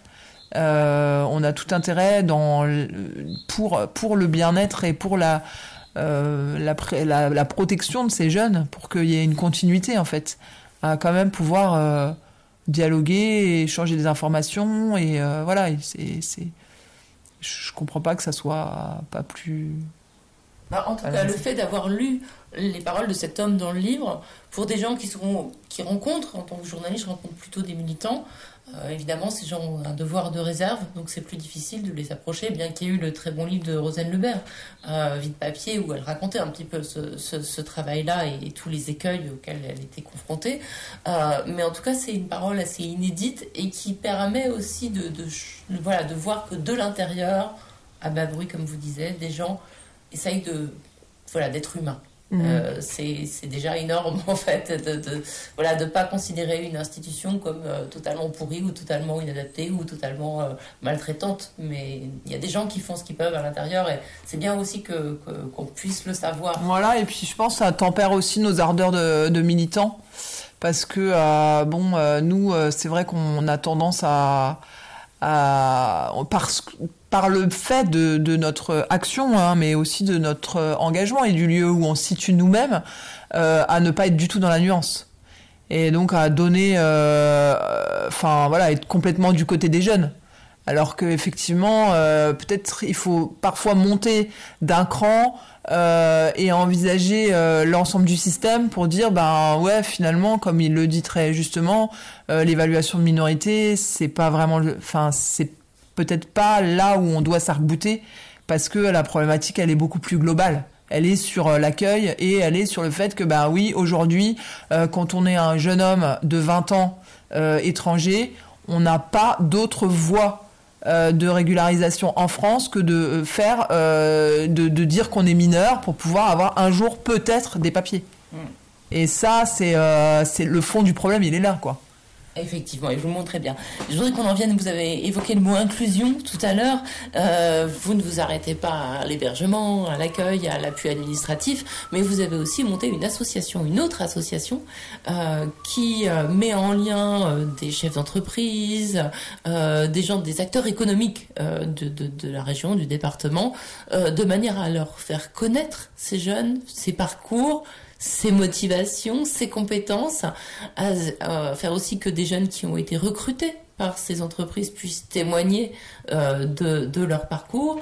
Euh, il y a une aide euh, pour qu'ils puissent démarrer dans la vie, avec comme contrepartie un, voilà, un regard, un, projet à monter dans leur pays d'origine pour que le lien reste. Vous voulez pas en faire des petits Français coupés du monde, mais ça, j'ai trouvé ça absolument passionnant. À la fois le fait d'oser solliciter euh, euh, voilà, des acteurs économiques euh, qui sont parfois loin de cet engagement associatif et surtout de vouloir garder ce lien de coopération avec le, pays d'origine. Oui, ça s'appelle EOL et donc j'ai cofondé cette, cofondé cette association avec Catherine Lise Dubo qui vit à Lyon et donc actuellement EOL a trois antennes, Lyon, Reims et Nantes et on accompagne 23 jeunes qui euh, sont dans des profils de euh, potentielles euh, études supérieures. Il y en a qui le sont déjà, hein. on a parlé de Koroba tout à l'heure, mais il y en a qui sont encore lycéens et qui se destinent à un projet. voilà, donc à la base, on a créé cette association parce que on avait détecté parmi les jeunes qu'on accompagnait euh, euh, euh, des, potentiels, voilà, de, des, jeunes qui avaient envie vraiment de, dépasser le stade du CAP, parce que malheureusement, on les oriente très souvent tous ces MNA vers des filières courtes, des diplômes, enfin des, formations diplômantes très rapides, pour qu'ils s'insèrent très rapidement et qu'ils puissent ne plus dépendre en fait de l'aide sociale. Euh, et euh, bon, bah voilà, il y a parmi ces jeunes euh, des, des, enfants qui ont envie vraiment de, de poursuivre, quoi, de d'étudier et qui en ont les capacités. Donc on a on a on s'est donné pour mission ce, ce, d'accompagner ces, ces, ces profils-là. Alors oui, effectivement, ça veut dire aussi mobiliser des acteurs économiques Euh, notamment là, on est, en train de modéliser euh, une formation qu'on va proposer aux entreprises euh, pour euh, justement l'embauche d'un jeune étranger, donc euh, de permettre aux, aux, entreprises qui le souhaitent de comprendre comment légalement, mais aussi à l'intérieur de leur structure, en comité d'entreprise, en équipe, quoi, on peut faire de la place à, à, à ces jeunes. Et puis, bah, éventuellement aussi les accompagner sur des demandes de régularisation euh, euh, pour le travail. Voilà. Euh, Et ça marche, vous êtes bien reçu. Alors, on démarre. Donc oui, on a déjà des partenaires qui sont intéressés euh, par par cette cette formation qui dont on crée actuellement les modules. Oui oui, on a déjà des partenaires, par exemple Fondation Seb, donc l'entreprise Seb, elle est qui nous aide depuis quelques années. La Fondation Seb, l'entreprise est intéressée. Air Liquide aussi, dans laquelle on a un, apprenti. donc il y, y, a plusieurs entreprises déjà qui ont manifesté de l'intérêt pour ça et euh, donc on va, euh, je pense, euh, commencer à, expérimenter pour voilà en monter après en puissance. Mais oui, c'est c'est un c'est un champ qui nous intéresse beaucoup et je pense que ça fait sens tout à fait par rapport aux, jeunes qu'on accompagne et à cette problématique autour de l'inclusion dont vous avez parlé tout à l'heure. et puis oui, là l'autre, le pendant de, des halls, c'est que les jeunes qui euh, s'engagent dans euh, notre association donc à recevoir cet accompagnement euh, prennent aussi la enfin contractualisent pour une fois qu'ils sont insérés donc ils ont leur diplôme leur salaire leur premier emploi etc prendre une partie de leur un, pourcentage de 2% de leur salaire pour euh, aider un, projet éducatif dans leur pays d'origine. Donc euh, en se disant que ben ça permet d'enrayer euh, les causes du départ, mais que aussi ben ils aident, oui voilà, ils aident un jeune à ne pas partir, mais aussi que ça leur permet effectivement de toujours garder en tête que ils sont pas coupés de leurs racines, qu'ils ont aussi une responsabilité vis-à-vis -vis, de leur société de départ, que peut-être euh, ils ont des choses à apporter. Et euh, notamment, enfin nous euh, c'est un peu notre intuition, mais évidemment ça, ça, demande du temps, hein, mais que ensemble, parce que ils auront, ils auront, on aura essayé aussi de structurer un esprit de promotion euh, entre ces jeunes-là, euh, ils peuvent repartir, peut-être euh, charpenter avec un projet commun ou pas, mais de de d'investissement dans leur pays d'origine, que ce soit un centre de formation, que ce soit une entreprise, que ce soit voilà, mais pas un, pas pas un, parce qu'il y en a beaucoup qui, qui, qui achètent des camions et puis qui font du transport sur place. Non, que ce soit vraiment lié à leur à leur diplôme et à voilà à, à l'envie de, de transmettre leur euh, et d'utiliser leurs compétences pour euh, les mettre au service de leur pays quoi. Mmh. Et donc ça, on espère effectivement euh, que, que ça puisse que ça puisse un jour être le cas et donc de les de les outiller suffisamment, de leur donner confiance en eux aussi à travers toutes ces actions éducatives qu'on met en place, ces ateliers, les conférences, etc. pour que vraiment ils se disent bah ouais on en a finalement les capacités nous aussi quoi. Euh, à la à, à, l'imitation des témoins qu'on qu'on leur fait rencontrer et qui euh, sont déjà dans cette dans cette logique là. Hmm.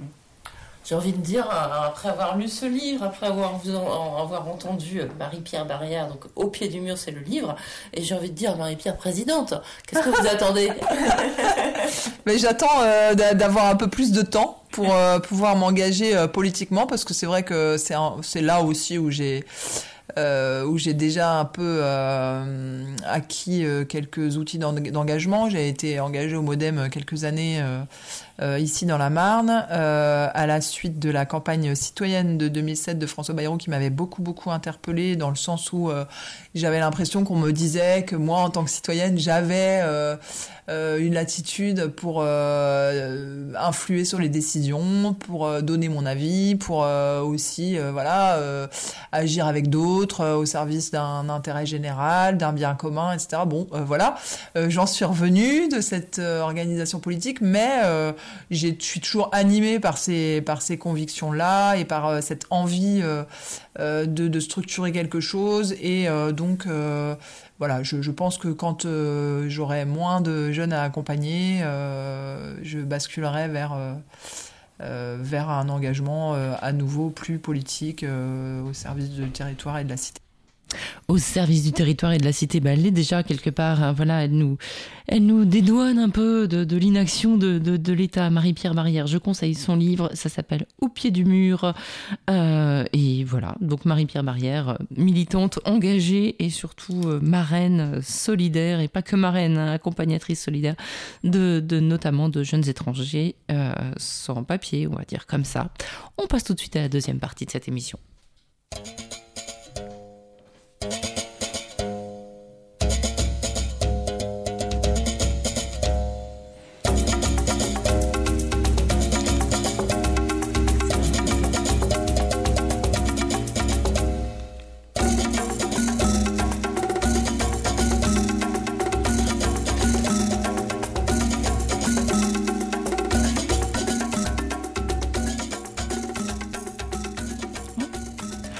Cette deuxième heure d'émission, j'ai le plaisir d'accueillir Alex Maoudo. Bonjour. Bonjour. Vous êtes, euh, alors on dit docteur en sciences politiques ou sociologue? Oh, docteur en sciences politiques, c'est Voilà, docteur en sciences politiques. Et vous venez de faire paraître un, excellent et très dense petit livre qui s'appelle La panique woke, anatomie, anatomie d'une offensive réactionnaire. C'est paru aux éditions textuelles. Alors, La panique woke, c'est pas une émission de cuisine, hein, mais je sais que vous aimez bien qu'on fasse la blague avec les, poils à frire. Mais woke, bah, il faut peut-être définir d'ailleurs, parce que dans le livre, vous rappelez à juste titre que c'est une, une question, le woke, le wokisme, qui occupe beaucoup les universités les médias, certains politiques. C'est le wokisme, c'est devenu presque une insulte. Mais simplement, seuls 8% des gens euh, savent que c'est, enfin, pour, pour, pour, la majorité des gens, le woke, c'est une poêle à frire. Et c'est pas ce mouvement venu des États-Unis. Euh, seuls 8% des gens le, connaissent en fait. Hein. Et, euh, et, donc, bah, on va en parler quand même ce matin, et pas que pour les 8%, mais on va le définir, Alex Maudo. donc, d'où vient, que veut dire woke en fait? Alors, woke au départ, c'est un terme qui vient d'une forme particulière de l'anglais pratiqué aux États-Unis, qu'on appelle l'AAVE, African American Vernacular English, qui est une forme de cet anglais qui est pratiqué par ben, les Noirs américains. Et euh, au départ, le terme euh, est un, en fait sert à dire éveillé, euh, to be awakened, ou dans cette forme-là de l'anglais, woke. Euh, ça a été un terme qui a été utilisé, comme le rappellent euh, certains collègues euh, à moi, par, par des personnes engagées dans la lutte contre eh bien, les discriminations à la fois racistes et de classe que subissent ces, ces, personnes depuis à peu près le 19e siècle et qui, qui a été présent aux côtés de tout un tas d'autres slogans de, de, toute nature. Ce, ce, terme ensuite a été s'est développé, a été repris dans le cadre du développement du mouvement Black Lives Matter notamment pour servir d'interpellation. Stay woke, euh, rester euh, éveillé, rester, rester conscient, rester conscientisé à quoi bah, Aux différents problèmes d'inégalité sociale, de discrimination, etc. Mais dans le cadre de ce dont on parle dans ce livre, cette étymologie, elle presque pas d'importance en réalité, parce que ce mot, il a été complètement distordu. Il est arrivé en France à travers des inquiétudes, à travers des inquiétudes qui se développent à la suite de ce mouvement, le terme est dépris en réalité de ces militants antiracistes pour désigner, eh ben, pour désigner quelque chose qui n'est pas très cohérent. Et moi, ça m'embête parce que j'ai du mal à définir ce que c'est que le wokisme en réalité. Et je pense que les personnes qui ont écrit dessus, telles que je les ai lues en tout cas, ne semblent pas être tout le temps d'accord là-dessus. Alors, il faut dire quand même que vous, vous, citez des études hein, euh, qui, pour qui le wokisme, euh, la traduction, c'est enfin la, traduction, l'assimilation, c'est assimilé à du communautarisme, à de l'islamo-gauchisme, enfin que des trucs euh, en isme pas très sympathiques. Bah, voilà, au, au postmodernisme aussi, on y reviendra peut-être, à l'intersectionnalité ou au féminisme intersectionnel, qui est encore pire. enfin voilà, c'est ce wokisme, on voit tout de suite que c'est un, terme qui a tenté d'être euh, dévalorisé, démonétisé par, par ses détracteurs. Euh, et, donc, euh, qui sont ces détracteurs et de quoi ont-ils peur? Le mot panique, quand même, c'est panique. enfin, on va pas parler d'étymologie, mais la définition du mot panique, c'est parfois une, une peur surexagérée, une peur qu'il y a un objet qui est disproportionné, enfin, qui est disproportionné par rapport à son objet. On est bien dans ce cadre. Ah oui, tout à fait. Une panique morale, c'est un concept qui vient des sciences sociales. Je vous épargne euh, la, définition précise, etc. Mais il y a cet élément de, euh, évidemment, d'exagération dedans. Une panique morale, souvent, c'est mal compris. Les gens pensent quand on dit panique morale, ça veut dire que ça n'existe pas, qu'il ne s'est rien passé, que les gens ont inventé. Non, une panique morale peut s'appuyer parfaitement sur des faits réels. Euh, un exemple euh, parmi d'autres, il y a eu une grande panique morale euh, qui est assez bien documentée, qu'on appelle la satanic panic aux États-Unis, où on avait peur que des gens enlèvent des enfants pour participer à des, agressions et à des, violences, etc., sous une,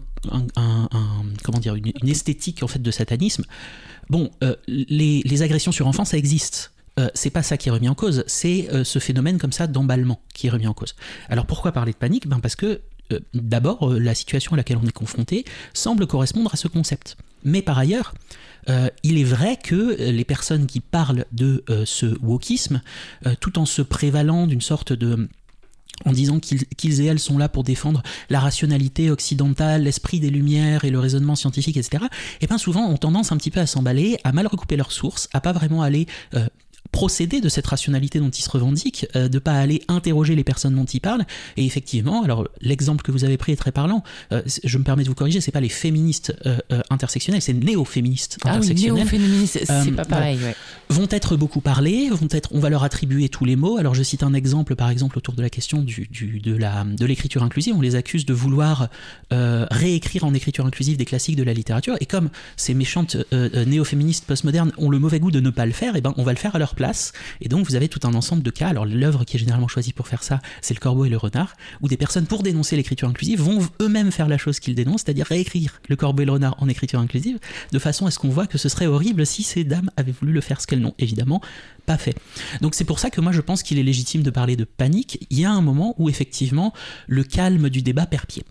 Mm, mm. Oui, et alors après ça, euh, là où, d'un point de vue purement logique, hein, j'aurais une petite interrogation, c'est que euh, quand on parle de panique, vous avez évoqué des agressions d'enfants, ce qui est un, délit, un crime. Euh, en l'occurrence, j'ai du mal à saisir l'aspect criminel du fait de rester éveillé sur des problèmes dont vous ne niez pas et dont personne ne peut nier la réalité. Le fait qu'il y ait des discriminations racistes en France, qu'il y ait une forme de racisme qui soit perpétuée euh, par les institutions de l'État aussi, euh, euh, qui est voilà que les, femmes et les hommes ne soient pas à égalité de traitement en matière professionnelle, qu'il y ait plus de féminicides que l'inverse. Enfin voilà, ce sont des des, choses qu'on ne peut pas nier. Et le fait de dénoncer ça, euh, après ça, il y a peut-être un problème, mais pour qui? Alors, moi, je ne suis pas entièrement sûr qu'on puisse pas le nier dans les faits, je suis d'accord avec vous sur le fait que quand on regarde la situation entre guillemets objectivement, en s'intéressant aux données, euh, il, semble tout à fait factuel de présenter tous ces phénomènes sociaux. Néanmoins, et c'est une des choses que je dis dans le livre, il y a une stratégie rhétorique qui consiste en fait à euh, agir de façon comme si en fait, en ne parlant pas du problème, il n'existait pas. Une formule, vous avez cité le cas des, des, des, violences policières, c'est un des, un des problèmes sociaux qui ont été, dont la dénonciation a été renvoyée au wokisme ou à l'antiracisme euh, séparatiste ou je ne sais quoi. Et eh ben euh, on a une formule qui est fréquemment employée qui est euh, je ne permettrai pas qu'on parle de violence policière. Mais le fait de ne pas en parler, ça ne les empêche pas d'avoir lieu. Euh, le fait de ne pas parler de la, ségrégation, de la pardon, pas de la ségrégation, de la discrimination, ça ne l'empêche pas d'exister. Donc là, on a effectivement une, une, stratégie rhétorique qui va conduire à déplacer. Le problème n'est pas qu'on parle du phénomène, le problème est le mot avec lequel on parle du phénomène. Par conséquent, parlons du fait que le mot n'est pas bon et qu'il se rattache à une idéologie que soi-disant on n'aime pas. Et accidentellement, on ne parle pas du problème.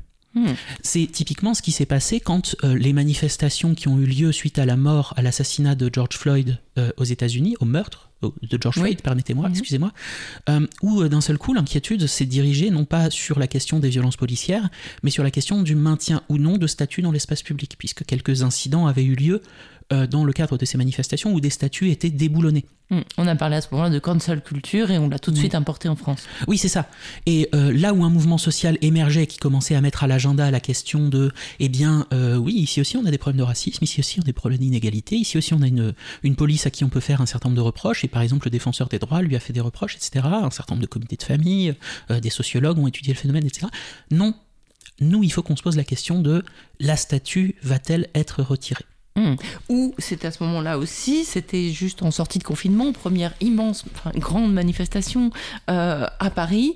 Euh, c'était une manifestation en hommage à George Floyd et contre les violences policières, un succès absolument inattendu. Et le mot communautarisme et séparatisme arrive dans l'espace médiatique et politique trois jours après.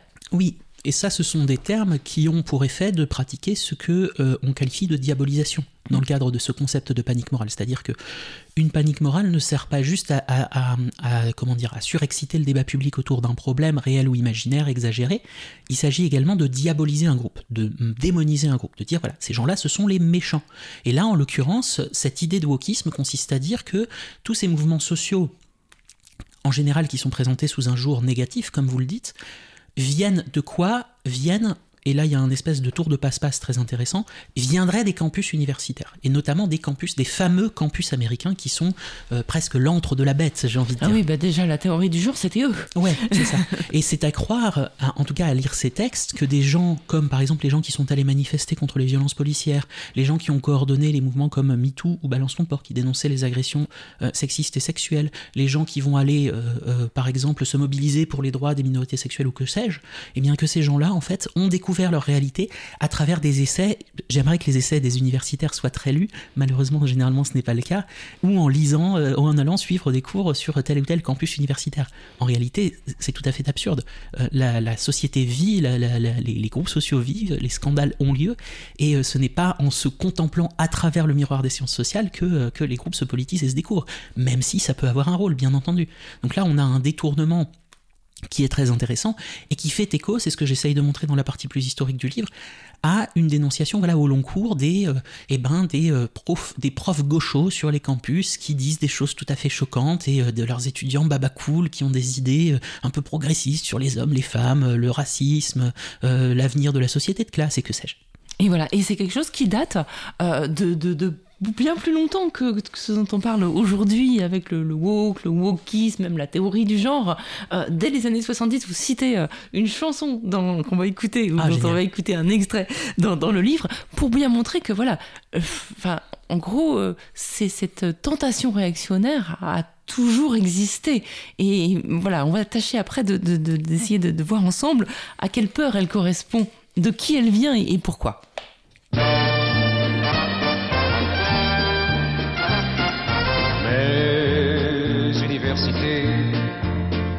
C'était pas Jussieu, c'était pas Sancier, c'était pas Nanterre.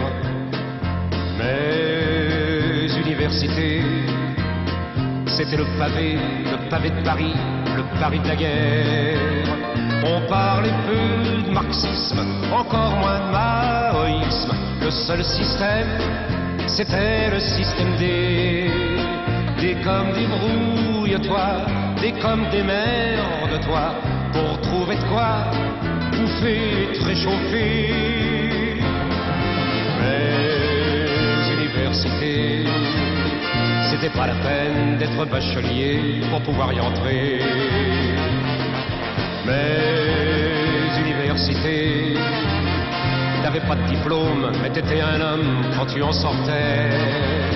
Nous, quand on contestait, c'était contre les casqués qui défilaient sur nos Champs-Élysées. Quand on écoutait l'ombre dans nos planques sur les ondes, c'était pas les Beatles qui nous parlaient. Mais universités, c'était pas Jussieu, c'était pas Sancier, c'était pas Nanterre. Mais universités, le pavé, le pavé de Paris, le Paris de la guerre. Pourtant on tenait le coup, bien des fois entre nous, on rigolait comme avant ou après. Mais quand ça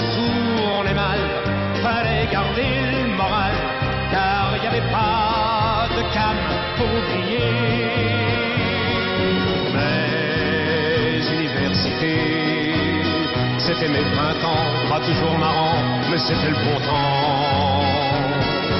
Mes universités, si j'en ai vu, je suis prêt à prier pour y retourner. Bien sûr, le monde a changé, tout ça c'est du passé, mais ce passé, faut pas vous étonner. Il est tellement présent qu'on ne comprend plus maintenant ce qui ne tourne pas rond vos universités.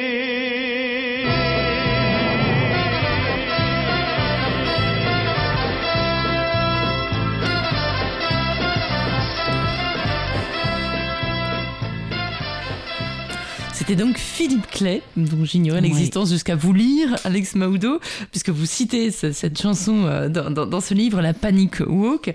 Et donc voilà, c'est une chanson qui date de- des années 70, de 1971 précisément.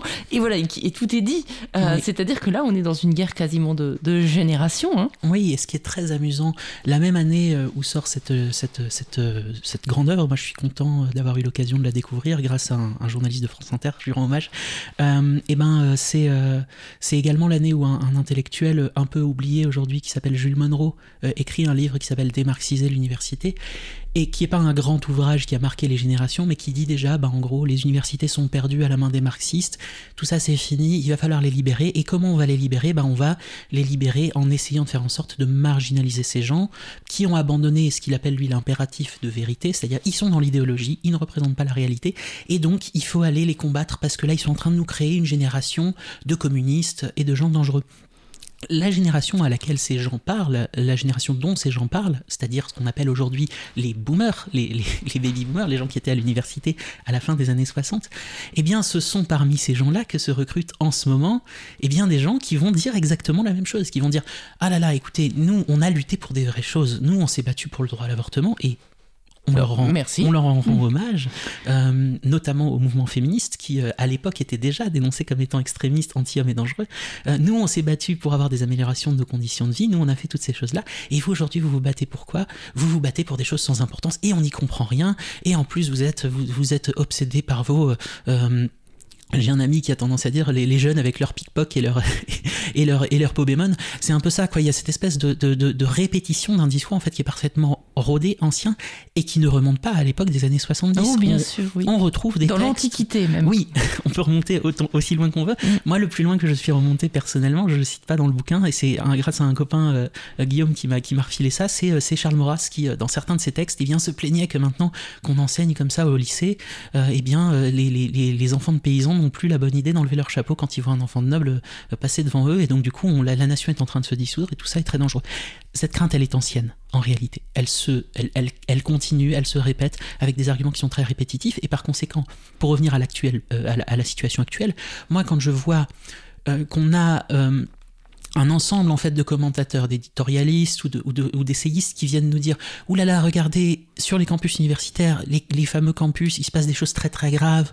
On a des gens qui ont des idées étranges et ils vont rentrer dans la société et ça va bouleverser. J'ai presque envie de dire Hélas, hélas, ce n'est pas la première fois qu'on entend ça et pour le moment ça n'a pas encore eu lieu.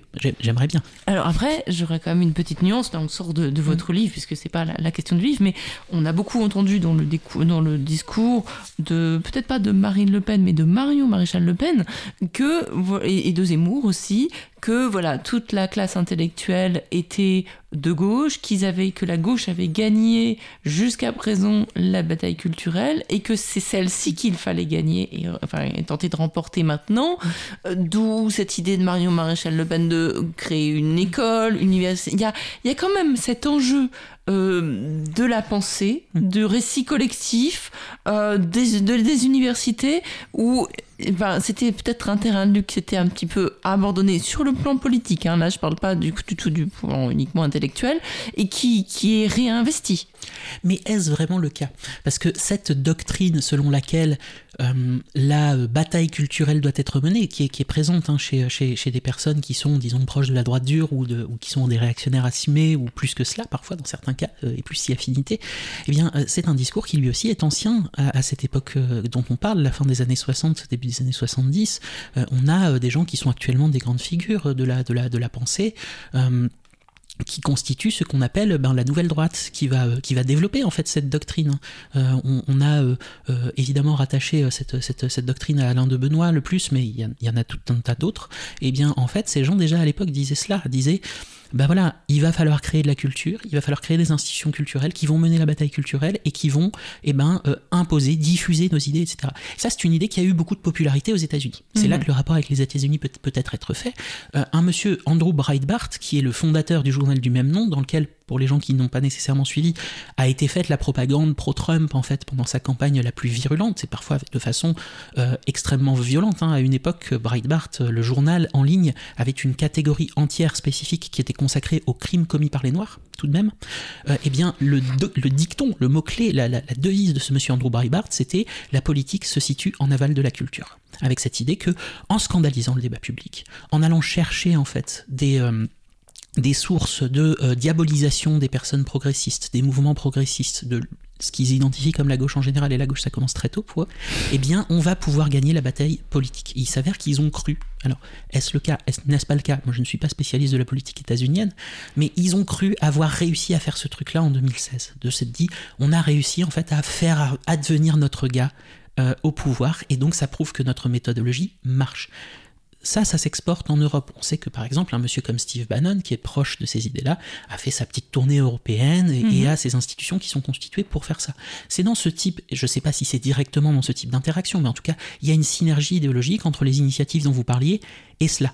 Donc mhm. là encore, se construire comme étant victime, comme étant les représentants d'une majorité silencieuse victime de la tyrannie des minorités, c'est un élément qui est euh, très représentatif en réalité euh, de, du discours réactionnaire. Voilà, de, cette stratégie aussi, c'est une mm. part de cette stratégie. Et ce qui est intéressant quand on vous écoute et quand on vous lit, c'est de voir qu'il y a aussi une sorte de retournement, parce que vous venez de nous expliquer à l'instant que cette méthode, euh, les médias dédiés à raconter ces histoires, ce récit, bah, on a ces news maintenant en France, mais en fait ça vient des États-Unis, c'est, ça s'est passé antérieurement aux États-Unis, et ce que les, les, les, réactionnaires qui dénoncent le wokisme euh, justement déplorent, c'est que ce soit des théories qui nous viennent des États-Unis. Mhm. Donc c'est, assez amusant comment ils, ils, surfent aussi sur un certain anti-américanisme qui nous mhm. amènerait au diable.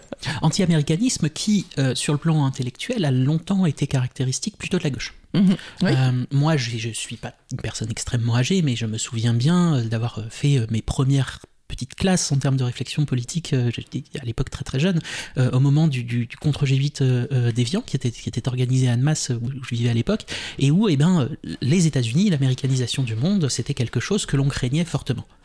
Mais alors, il y a une récupération de ce truc-là qui a été vidé de son analyse voilà, anti-impérialiste, etc., économique également, au profit de quoi? Au profit d'une dénonciation en fait d'idées critiques qui, mhm. euh, et décadentes. Oui, critiques, mais qui ont été constituées également. Les, les États-Unis ont été un laboratoire dont on a importé également des politiques euh, publiques de, eh bien, euh, pour prendre un exemple, on parlait des violences policières tout à l'heure, en, en, termes de gestion sécuritaire, l'influence qu'a eu ce qu'on a appelé la théorie de la vitre brisée, qui est cette espèce de pseudo-théorie scientifique selon laquelle, dans un quartier, si vous avez une voiture qui a une vitre cassée, ça va inciter à davantage de crimes, etc.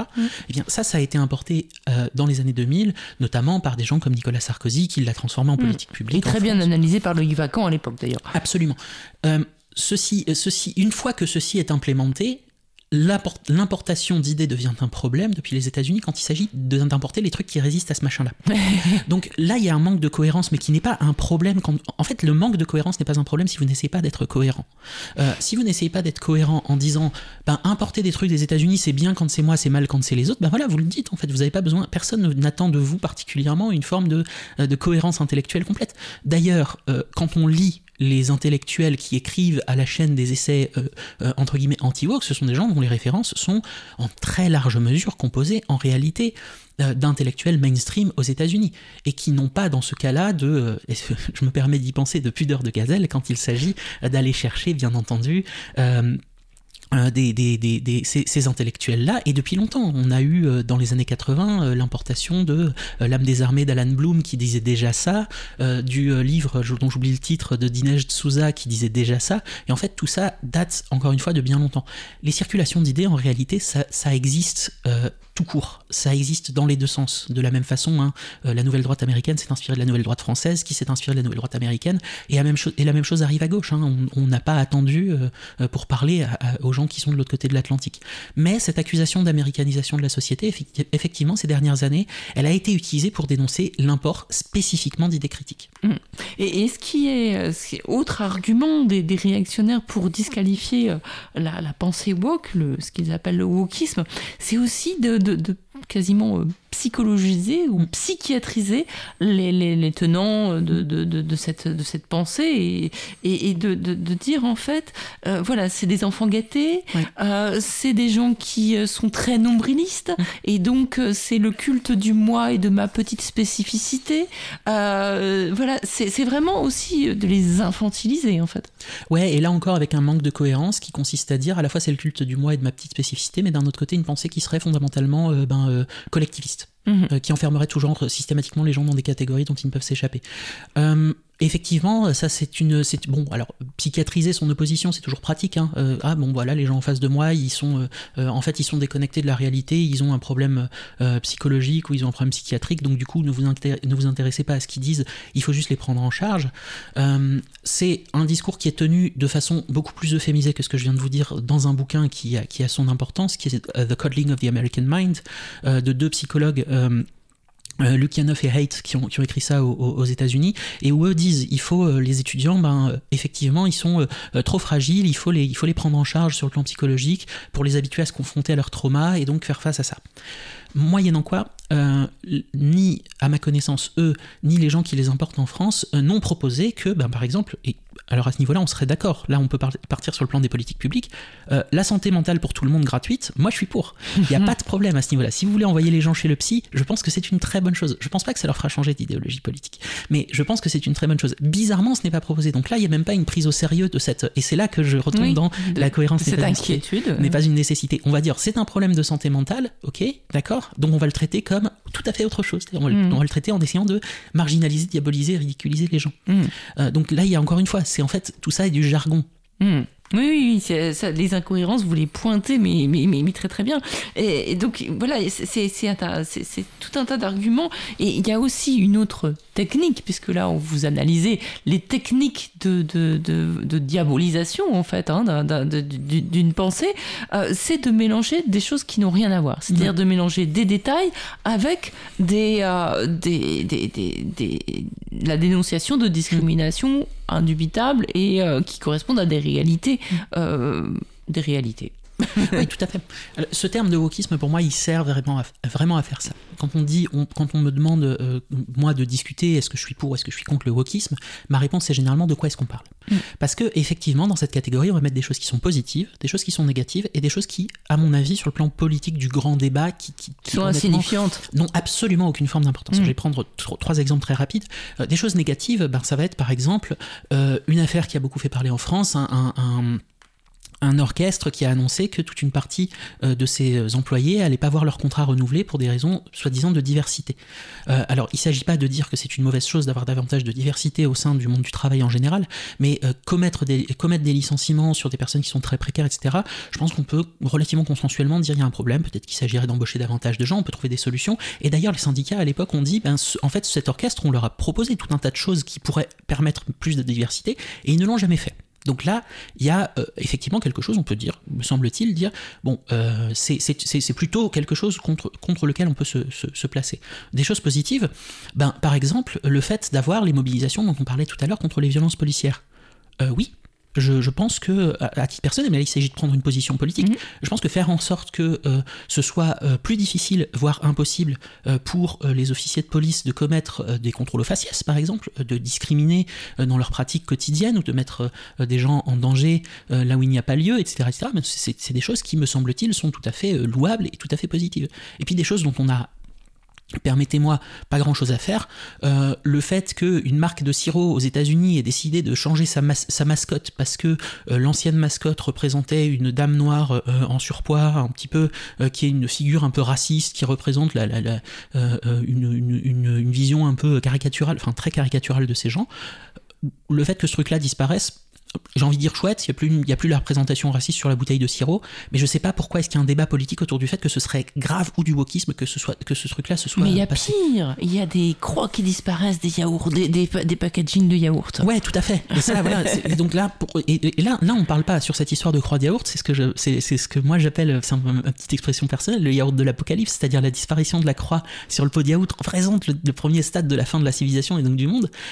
Euh, c'est tout de même une affaire qui a été évidemment pas créée, mais montée en épingle par une personne qui, à ce moment-là, est députée. Oui, oui, Ah, c'est rentré à l'Assemblée.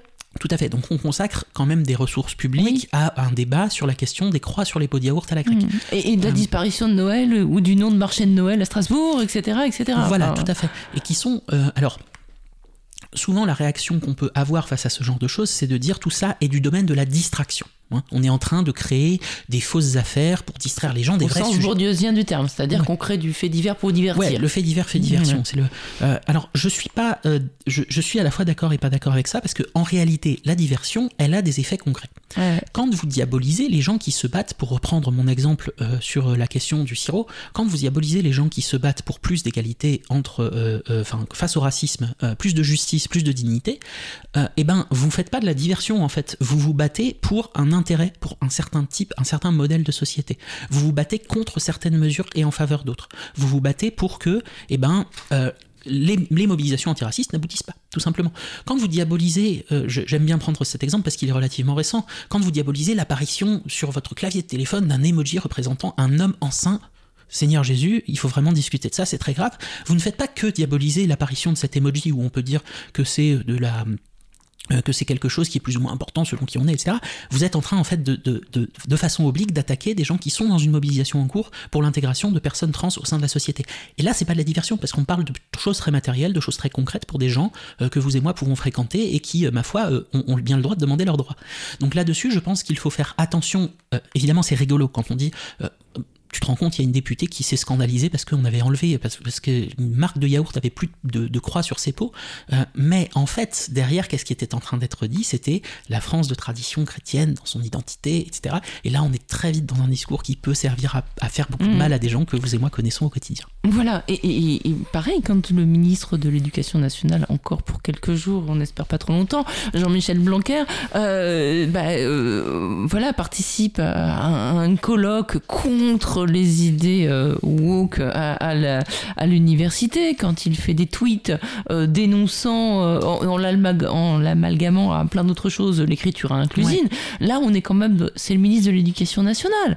Quand, affaire beaucoup plus récente que j'ai pas mal suivie, euh, le ministère de l'Éducation nationale euh, propose une mutation euh, forcée à des, des enseignants euh, sur, entre guillemets, dénonciation, campagne de, de- de dénonciation de médias d'extrême droite, on est quand même, euh, là on parle de- de- d'enseignants en primaire, hein.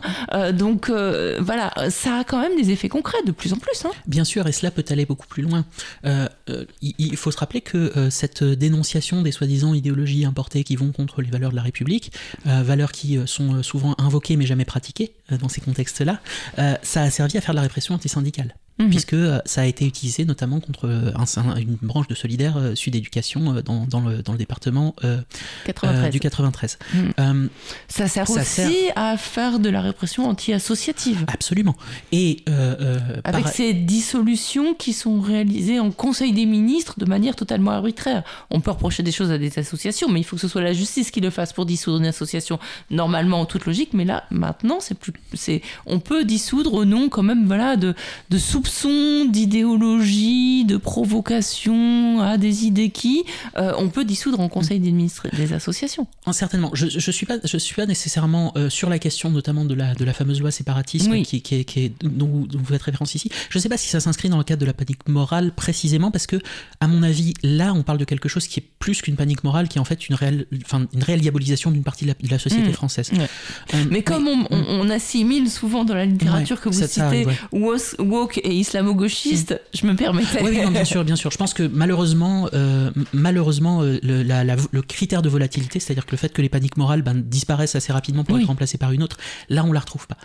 Ça peut aller beaucoup plus loin. Et un exemple qu'on peut prendre, c'est, il me semble que c'est un exemple assez parlant, c'est ce qui s'est passé aux États-Unis au nom de la lutte contre la censure sur les campus euh, universitaires, donc où on a une inquiétude comme ça conservatrice qui commence à émerger en disant oh mon Dieu, des professeurs sont inquiétés pour leurs idées sur les campus par la gauche qui va trop loin, etc., etc. Ça, c'est saisi par ensuite bah, par le politique, par les sénats notamment euh, euh, locaux, hein, puisqu'on est mhm. donc dans les États. Et qu'est-ce qui a été porté par ben, les républicains dans ce contexte, c'est des mesures de loi qui servent en fait à rendre plus facile de, licencier des professeurs. Et là, on, trouve toute la, toute la perversité du truc, c'est-à-dire qu'on part d'un scandale sur euh, des professeurs risquent de perdre leur poste ou d'être poussés à la démission parce qu'ils ont exprimé de mauvaises idées, et on arrive à, il faut faire en sorte que ce soit plus facile de virer les professeurs, notamment pourquoi? Pour leurs mauvaises idées.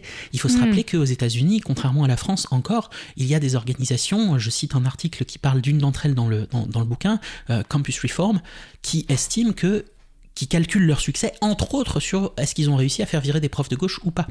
Euh, donc là, c'est pas, on, on, est sur une logique qui est extrêmement perverse. On finit par faire la chose qu'on craint que les autres mmh. fassent de façon à ce qu'ils ne puissent pas le faire eux-mêmes. Euh, oui, c'est complètement pervers, oui, tout à fait. Donc euh, là, on a, on a ce truc-là. Au nom de la lutte contre les ingérences idéologiques à l'université, on va s'ingérer idéologiquement à l'université, en fait, tout mmh. simplement. Euh, en, allant scandaliser, par exemple, sur le fait que telle université propose un cursus qui parle de genre, qui, qui, fait des études de genre, qui est un domaine, ma foi, légitime, en fait, bah des sciences sociales. Mmh et eh bien du coup on va avoir une ça ça serait une, une, une, intervention idéologique à l'université. Par conséquent qu'est-ce qu'il faut faire? Il faut que des personnalités publiques euh, euh, et politiques s'en saisissent pour faire en sorte que ça n'ait pas lieu. Euh, ce qui est ce qui est d'une, d'une, d'une, d'une, ironie qui moi personnellement me fait beaucoup rire et m'inquiète en même temps et, ce qui est inquiétant aussi, je sais que vous avez travaillé sur cette notion de, politiquement correct en tant que, sociologue antérieurement à la publication de, ce livre. Je rappelle, ça s'appelle La Panic Walk, Anatomie d'une offensive euh, réactionnaire, paru aux éditions textuelles. Euh, donc, ce qui est inquiétant, c'est que euh, le politiquement correct devient. Euh, enfin, il y a vraiment. La liberté d'expression est totalement instrumentalisée. C'est-à-dire que le on ne peut plus rien dire, c'est en fait on ne peut plus tenir un discours réactionnaire. Et alors que on pourrait attendre de la liberté d'expression qu'elle justement permette à des idées minoritaires ou défendant des, des groupes opprimés de, de, de, pouvoir avoir la parole. Et là, on est dans ce retournement-là. Alors, je ne sais pas si j'ai travaillé sur le politiquement correct en tant que sociologue. J'ai lu des trucs dessus et euh, je n'ai pas fait de travaux. Enfin, voilà. D'accord. Enfin, euh, vous êtes sociologue et vous travaillez, donc moi je fais un raccourci. Euh, pardonnez-moi.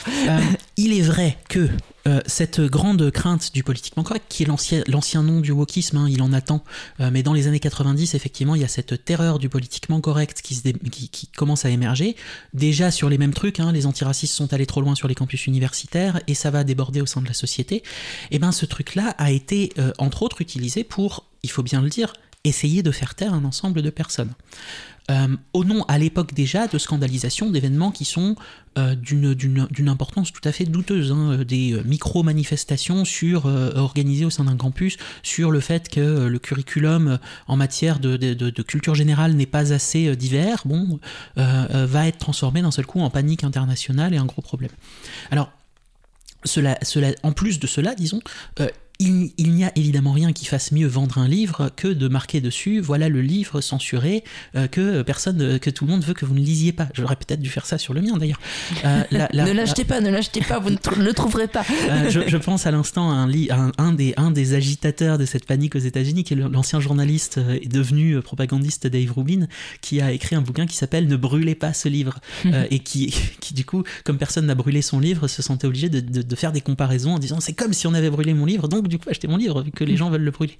Alors évidemment, euh, les personnes qui euh, sont en mesure en réalité de venir sur des plateaux télé, euh, de publier, d'avoir des contrats d'auteur, de, publier des tribunes dans des grands médias sans en tout cas se démener, d'être invités dans des interviews à la radio et ailleurs, sont des gens dont on peut supposer que la liberté d'expression est relativement peu menacée et surtout qui, j'ai l'impression, ont une attitude de monopolisation de, la liberté d'expression. Et ça, ça se voit encore une fois très bien sur ce qui se passe sur les campus, d'une pratique qui encore une fois nous vient des, des, pays anglophones où ben, maintenant c'est un scandale si des éditorialistes, si des hommes politiques, si des personnalités publiques ne sont pas invités en grande pompe pour faire conférence au sein d'une université qui euh, peut-être aura meilleur temps de consacrer son temps et ses ressources à l'invitation euh, de d'intellectuels, de chercheurs, de chercheurs, d'artistes, oui, par exemple, de, c'est de un petit personnes peu- issues de la société civile Ouais. qui justement n'ont pas la parole. Oui. Euh, donc là, tout à fait, effectivement, il y a, disons, cette revendication du on ne peut plus rien dire, c'est je ne peux pas, moi, dire ce que je veux tout le temps, partout, et à l'exception de tous les autres. Voilà, mais c'est- exactement ça, parce qu'en l'occurrence, ils ont quand même beaucoup d'espace pour dire qu'ils ne peuvent plus rien dire. hein. Oui, absolument. Euh, et, et- on a l'impression quand même de plus en plus, puisqu'en France, il y a des chaînes de télé euh, dédiées en continu à cela, au fait qu'on peut plus rien dire et qu'on va le dire quand même. Et que, on- voilà, du coup, ça donne un discours qui, qui, qui se répand. Mais j'ai envie de vous, vous demander, Alex Ma- Maoudo, c'est à qui profite le crime en fait? Euh, Alors, est-ce qu'il y a crime déjà? Ou est-ce que c'est ça va passer? Ça va passer et finalement on aura avancé un petit peu sur la réalité parce que c'est quand même ça qui nous importe au fond à nous citoyens. Euh, c'est que voilà les, discrimi- les discriminations euh, euh, disparaissent c'est qu'on avance vers une prise de conscience c'est plein de choses comme ça. Mais à qui profite le prix? Vous parlez des néoconservateurs c'est c'est plutôt des intellectuels que vous parlez mais y a derrière il y a des intérêts d'hommes blancs riches qui ne veulent pas laisser leur place tout simplement aussi Alors, je ne sais pas s'il y a besoin d'aller chercher, entre guillemets, un complot. C'est-à-dire que je ne pense Ah, pas... je parlais d'intérêt, je Oui, parlais non, pas de complot. Et les complots existent encore une fois. Je- sans on peut dire que des complots existent, mais là, pour le coup, Ah ils oui, peut-être pas besoin de se, Je- euh, se concerter. Oui, c'est ça, Le je pense complot pas que demande, euh, demande une concertation. Là, c'est tout simplement des intérêts qui Oui. convergent. Ce que je veux dire, c'est que je ne pense pas que Vincent Bolloré écrive à euh, Pierre-Paul Jacques pour lui dire et tu vas nous faire un essai sur le wokisme, ça permettra de servir mes intérêts. Je pense que tout simplement, on a là le, le fonctionnement normal en fait de l'industrie médiatique, c'est-à-dire que euh, c'est montré par un certain nombre de, de- voilà de personnes qui ont travaillé sur la fabrique de l'information. Je cite notamment le sociologue Jérôme Berthaud. Comment est-ce qu'on fait pour produire un discours médiatique? Eh ben, il faut des gens qui travaillent, produire de l'information Excusez-moi, produire de l'information, ça prend euh, euh, du temps, ça demande des ressources, ça demande de l'argent, ça demande des gens qui vont sur le terrain, qui vont faire un travail fin, qui ne va pas toujours marcher, c'est pas facile. Et en attendant, il faut sortir des papiers, il faut sortir des sujets. Donc, au lieu de ça, c'est beaucoup plus facile d'avoir quelques faits divers un peu faciles à, monter en épingle, à présenter. Il y a toujours plus ou moins quelqu'un qui a un bouquin à vendre sur un peu tout, sur euh, voilà, tout le monde est un, peu allé trop loin et tout ça est un peu trop dangereux. Et donc, ben, d'inviter cette personne à titre de multi-expert qui va être en mesure de parler. Donc là, voilà, là, il y a, un fonctionnement qui est, tout à fait ordinaire. Je pense qu'idéologiquement, effectivement, il y a un effet intéressant.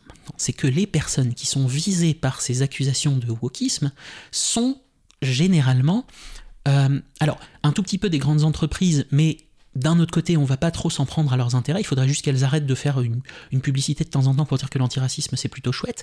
Mais surtout, en fait, des mouvements sociaux et des personnes qui luttent pour euh, ce que moi j'appellerais les politiques de l'émancipation, de la dignité, de la justice et de la Mais liberté. plutôt l'intérêt général contre les intérêts privés. Ce que je considère, moi, comme étant, en tout cas, les- plutôt dans le sens de l'intérêt général. Mais là, il faut repolitiser la question. C'est-à-dire, il faut dire, en fait, il y a des postures sur ce que devrait être la société.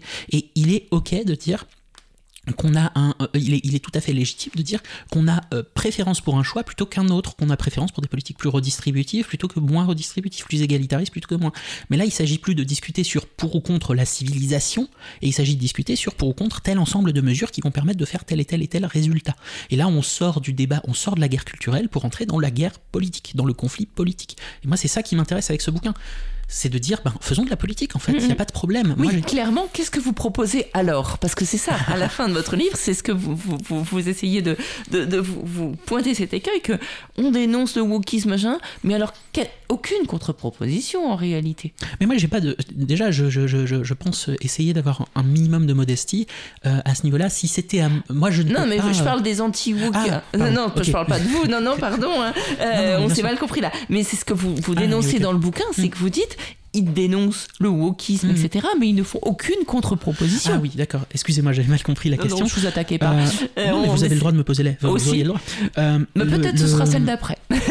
Je pense qu'effectivement, là-dessus, en fait, on a affaire encore une fois à une façon oblique de faire de la politique. C'est-à-dire que si on dit, euh, si on dit, bah, en fait, un monde dans lequel, un monde dans lequel les, les- les personnes homosexuelles sont discriminées, c'est chouette. On aime bien ça. Là, euh, la, la réalité, c'est que probablement que la population va avoir tendance à avoir un petit peu un problème avec ça. Euh, en tout cas, il va y avoir une réaction beaucoup plus, o- beaucoup plus offensive que si vous dites rendez-vous compte, euh, l'agenda LGBT veut s'infiltrer dans nos écoles pour euh, sexualiser vos enfants. ce qui est en gros ce qui est en train d'être dit actuellement par les, par les, par les réactionnaires aux États-Unis. Et là, je vais entrer en contradiction. En ce moment mm. même, alors où nous parlons, il y a des gens qui sont en train de dire publiquement, en manifestant, des flics armés qui ont le droit de tuer, c'est bien. Ouais, alors, mais ça c'est rendu possible par quoi? Par le fait de présenter comme absurde toute proposition alternative en fait, parce que bah, c'est la, la, nature, c'est la, la, réalité sociale, c'est le monde dans lequel on vit, et donc si vous essayez d'aller contre ça, bah, vous allez forcément créer un monde pire. En fait, c'est la, bonne vieille rhétorique réactionnaire analysée par, mm. par Albert Hirschman. Euh, donc effectivement, il n'y a pas nécessairement de je veux dire, on sort de l'ambiguïté là à son détriment. C'est-à-dire de dire, regardez, les gens qui veulent autre chose que ce que moi je veux sont des méchants qui vous inquiètent. Mhm. Ne me demandez pas ce que moi je veux. Sachez que eux, en tout cas, sont vos ennemis. Ben, L'ennemi de mon ennemi est mon ami, et là vous avez une coalition qui se forme, effectivement une coalition qui est composée un petit peu de, euh, de, de, de, torchons et de serviettes, c'est-à-dire que mhm. vous allez retrouver côte à côte, comme ça, dans la dénonciation de ce truc-là, des gens qui sont franchement d'extrême droite, des gens qui sont des conservateurs bontins, et des gens parfois même qui sont un petit peu de gauche, en tout cas de, aux origines de gauche, et qui vont se dire, ben ouais, mais moi c'est vrai que l'antiracisme, quand ça va trop loin, ça m'énerve, et donc du coup je vais m'associer avec, ben, euh, qui est-ce que j'ai de mon côté de la barricade en ce moment? Voilà. Hmm. Euh, donc euh, y a, à mon avis, c'est important de prendre en compte le fait que oui, on n'entre pas dans la proposition positive, parce que si on rentrait dans la proposition positive de ce qu'on veut, ben ce serait beaucoup moins charmant. Hmm. Mais ça veut dire, si on pousse le raisonnement, que il y a des gens qui s'assoient sur l'universalisme. Alors, il y a bien sûr un débat entre ceux qui pensent que c'est une utopie vers laquelle on doit tendre et puis ceux qui mettent les problèmes sous le tapis en disant mais c'est déjà comme ça. Euh, si on s'assoit ouvertement en disant, bah, comme vous disiez, euh, bah, c'est normal que euh, y ait des, tout le monde soit pas, voilà, qu'il y ait des noirs qui soient maltraités, des blancs qui soient mieux traités, des femmes qui soient exploitées, des hommes qui les exploitent. voilà, si on dit on est OK avec tout ça, ça peut quand même mener très loin. Ça peut mener à des, sociétés euh, euh, totalitaires. Si on ne tend pas vers la réduction des inégalités, c'est c'est quand même un peu inquiétant. Totalitaire, je sais pas. Je sais qu'il y a des collègues à moi en ce moment qui parlent de fascisation. Je leur laisse le. Euh, moi, je, moi, ma position est connue sur le sujet. Je pense qu'ils ont raison, mais euh, c'est pas. Je suis pas spécialiste de cette question-là, donc c'est simplement mon opinion. Je pense en revanche que, euh, ben ouais, moi, je préfère une société qui est moins stratifiée et qui est plus libertaire. Mmh. et donc, effectivement, vous, vous parlez d'universalisme. Là encore, universalisme, rationalité, lumière, tout ce que vous voulez, république, si vous voulez. En réalité, de quoi on parle? Est-ce qu'on parle d'une esthétique, d'un vernis qu'on colle comme ça sur une politique en fait qui est euh, ben, banalement du maintien de l'ordre établi et rien de plus? Ou est-ce qu'on en parle comme de compétences et de valeurs qu'on va essayer activement de mettre en pratique? Mm. euh, Il y a une collègue à moi, euh, Mme Fatou Nyang, qui vient de publier un bouquin qui s'appelle L'universalisme justement, et dans lequel ben, elle, elle propose en fait, c'est une personne qui défend un agenda universaliste, mais réellement universaliste. Mais avec un agenda, des mesures.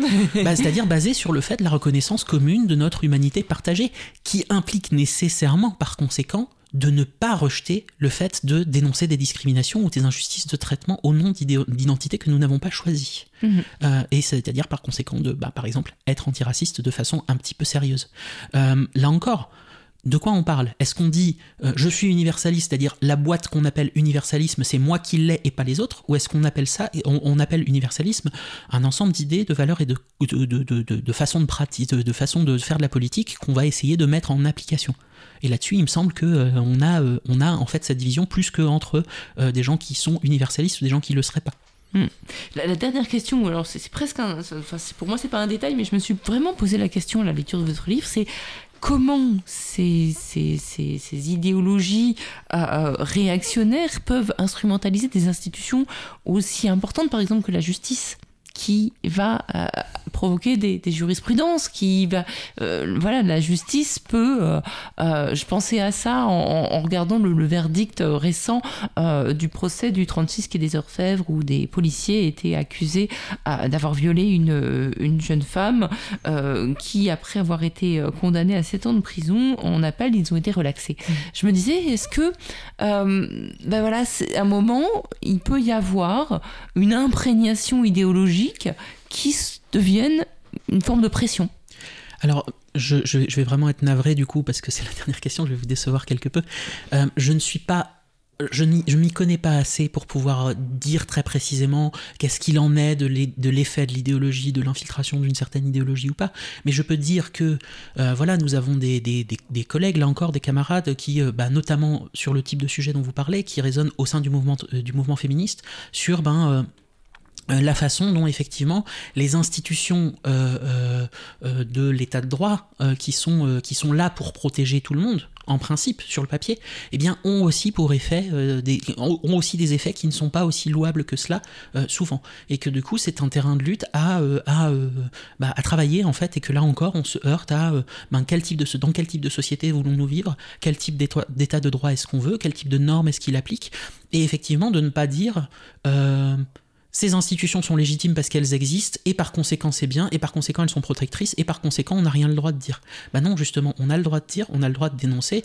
Euh, je, peux euh, évidemment m'associer à ce sentiment qui consiste à dire, ben là encore, nous aimons ces institutions, nous aimons leur existence, nous aimons l'état de droit parce qu'il nous permet de faire des choses politiquement que nous estimons louables. Le permet-il Et s'il ne le permet pas, comment peut-on l'améliorer? Mais là, on rentre dans le domaine de la politique. Oui, mais on n'est on est jamais très loin. Et, c'était bien, même si, si effectivement, euh, je vous pose des questions qui dépassent euh, vos compétences du jour. J'imagine que vous en avez plein d'autres. Mais en tout cas, là, vous êtes ici en tant que, sociologue et auteur de ce livre, euh, Alex Mauzo.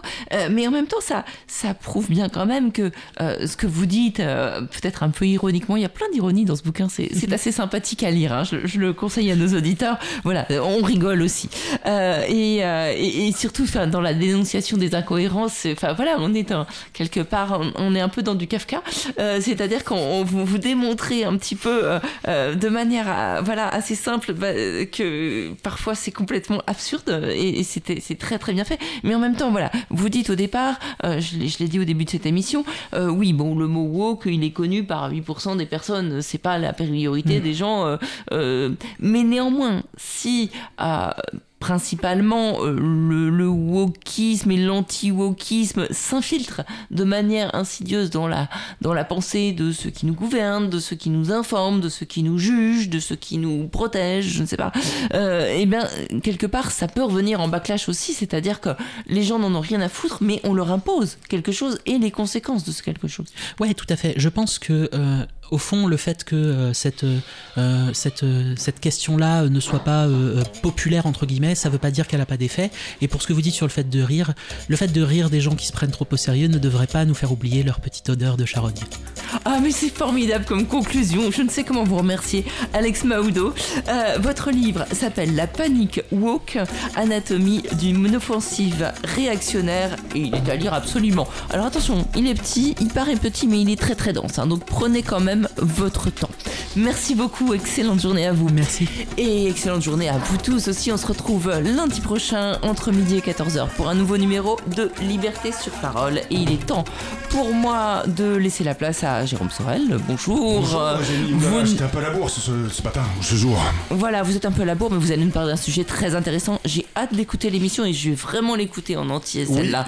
on reçoit Patrick Brissonneau qui nous présente le Rebound Trip, qui est un, une organisation de voyage à vélo à l'attention des immigrés et des demandeurs d'asile. Eh bien, très bien.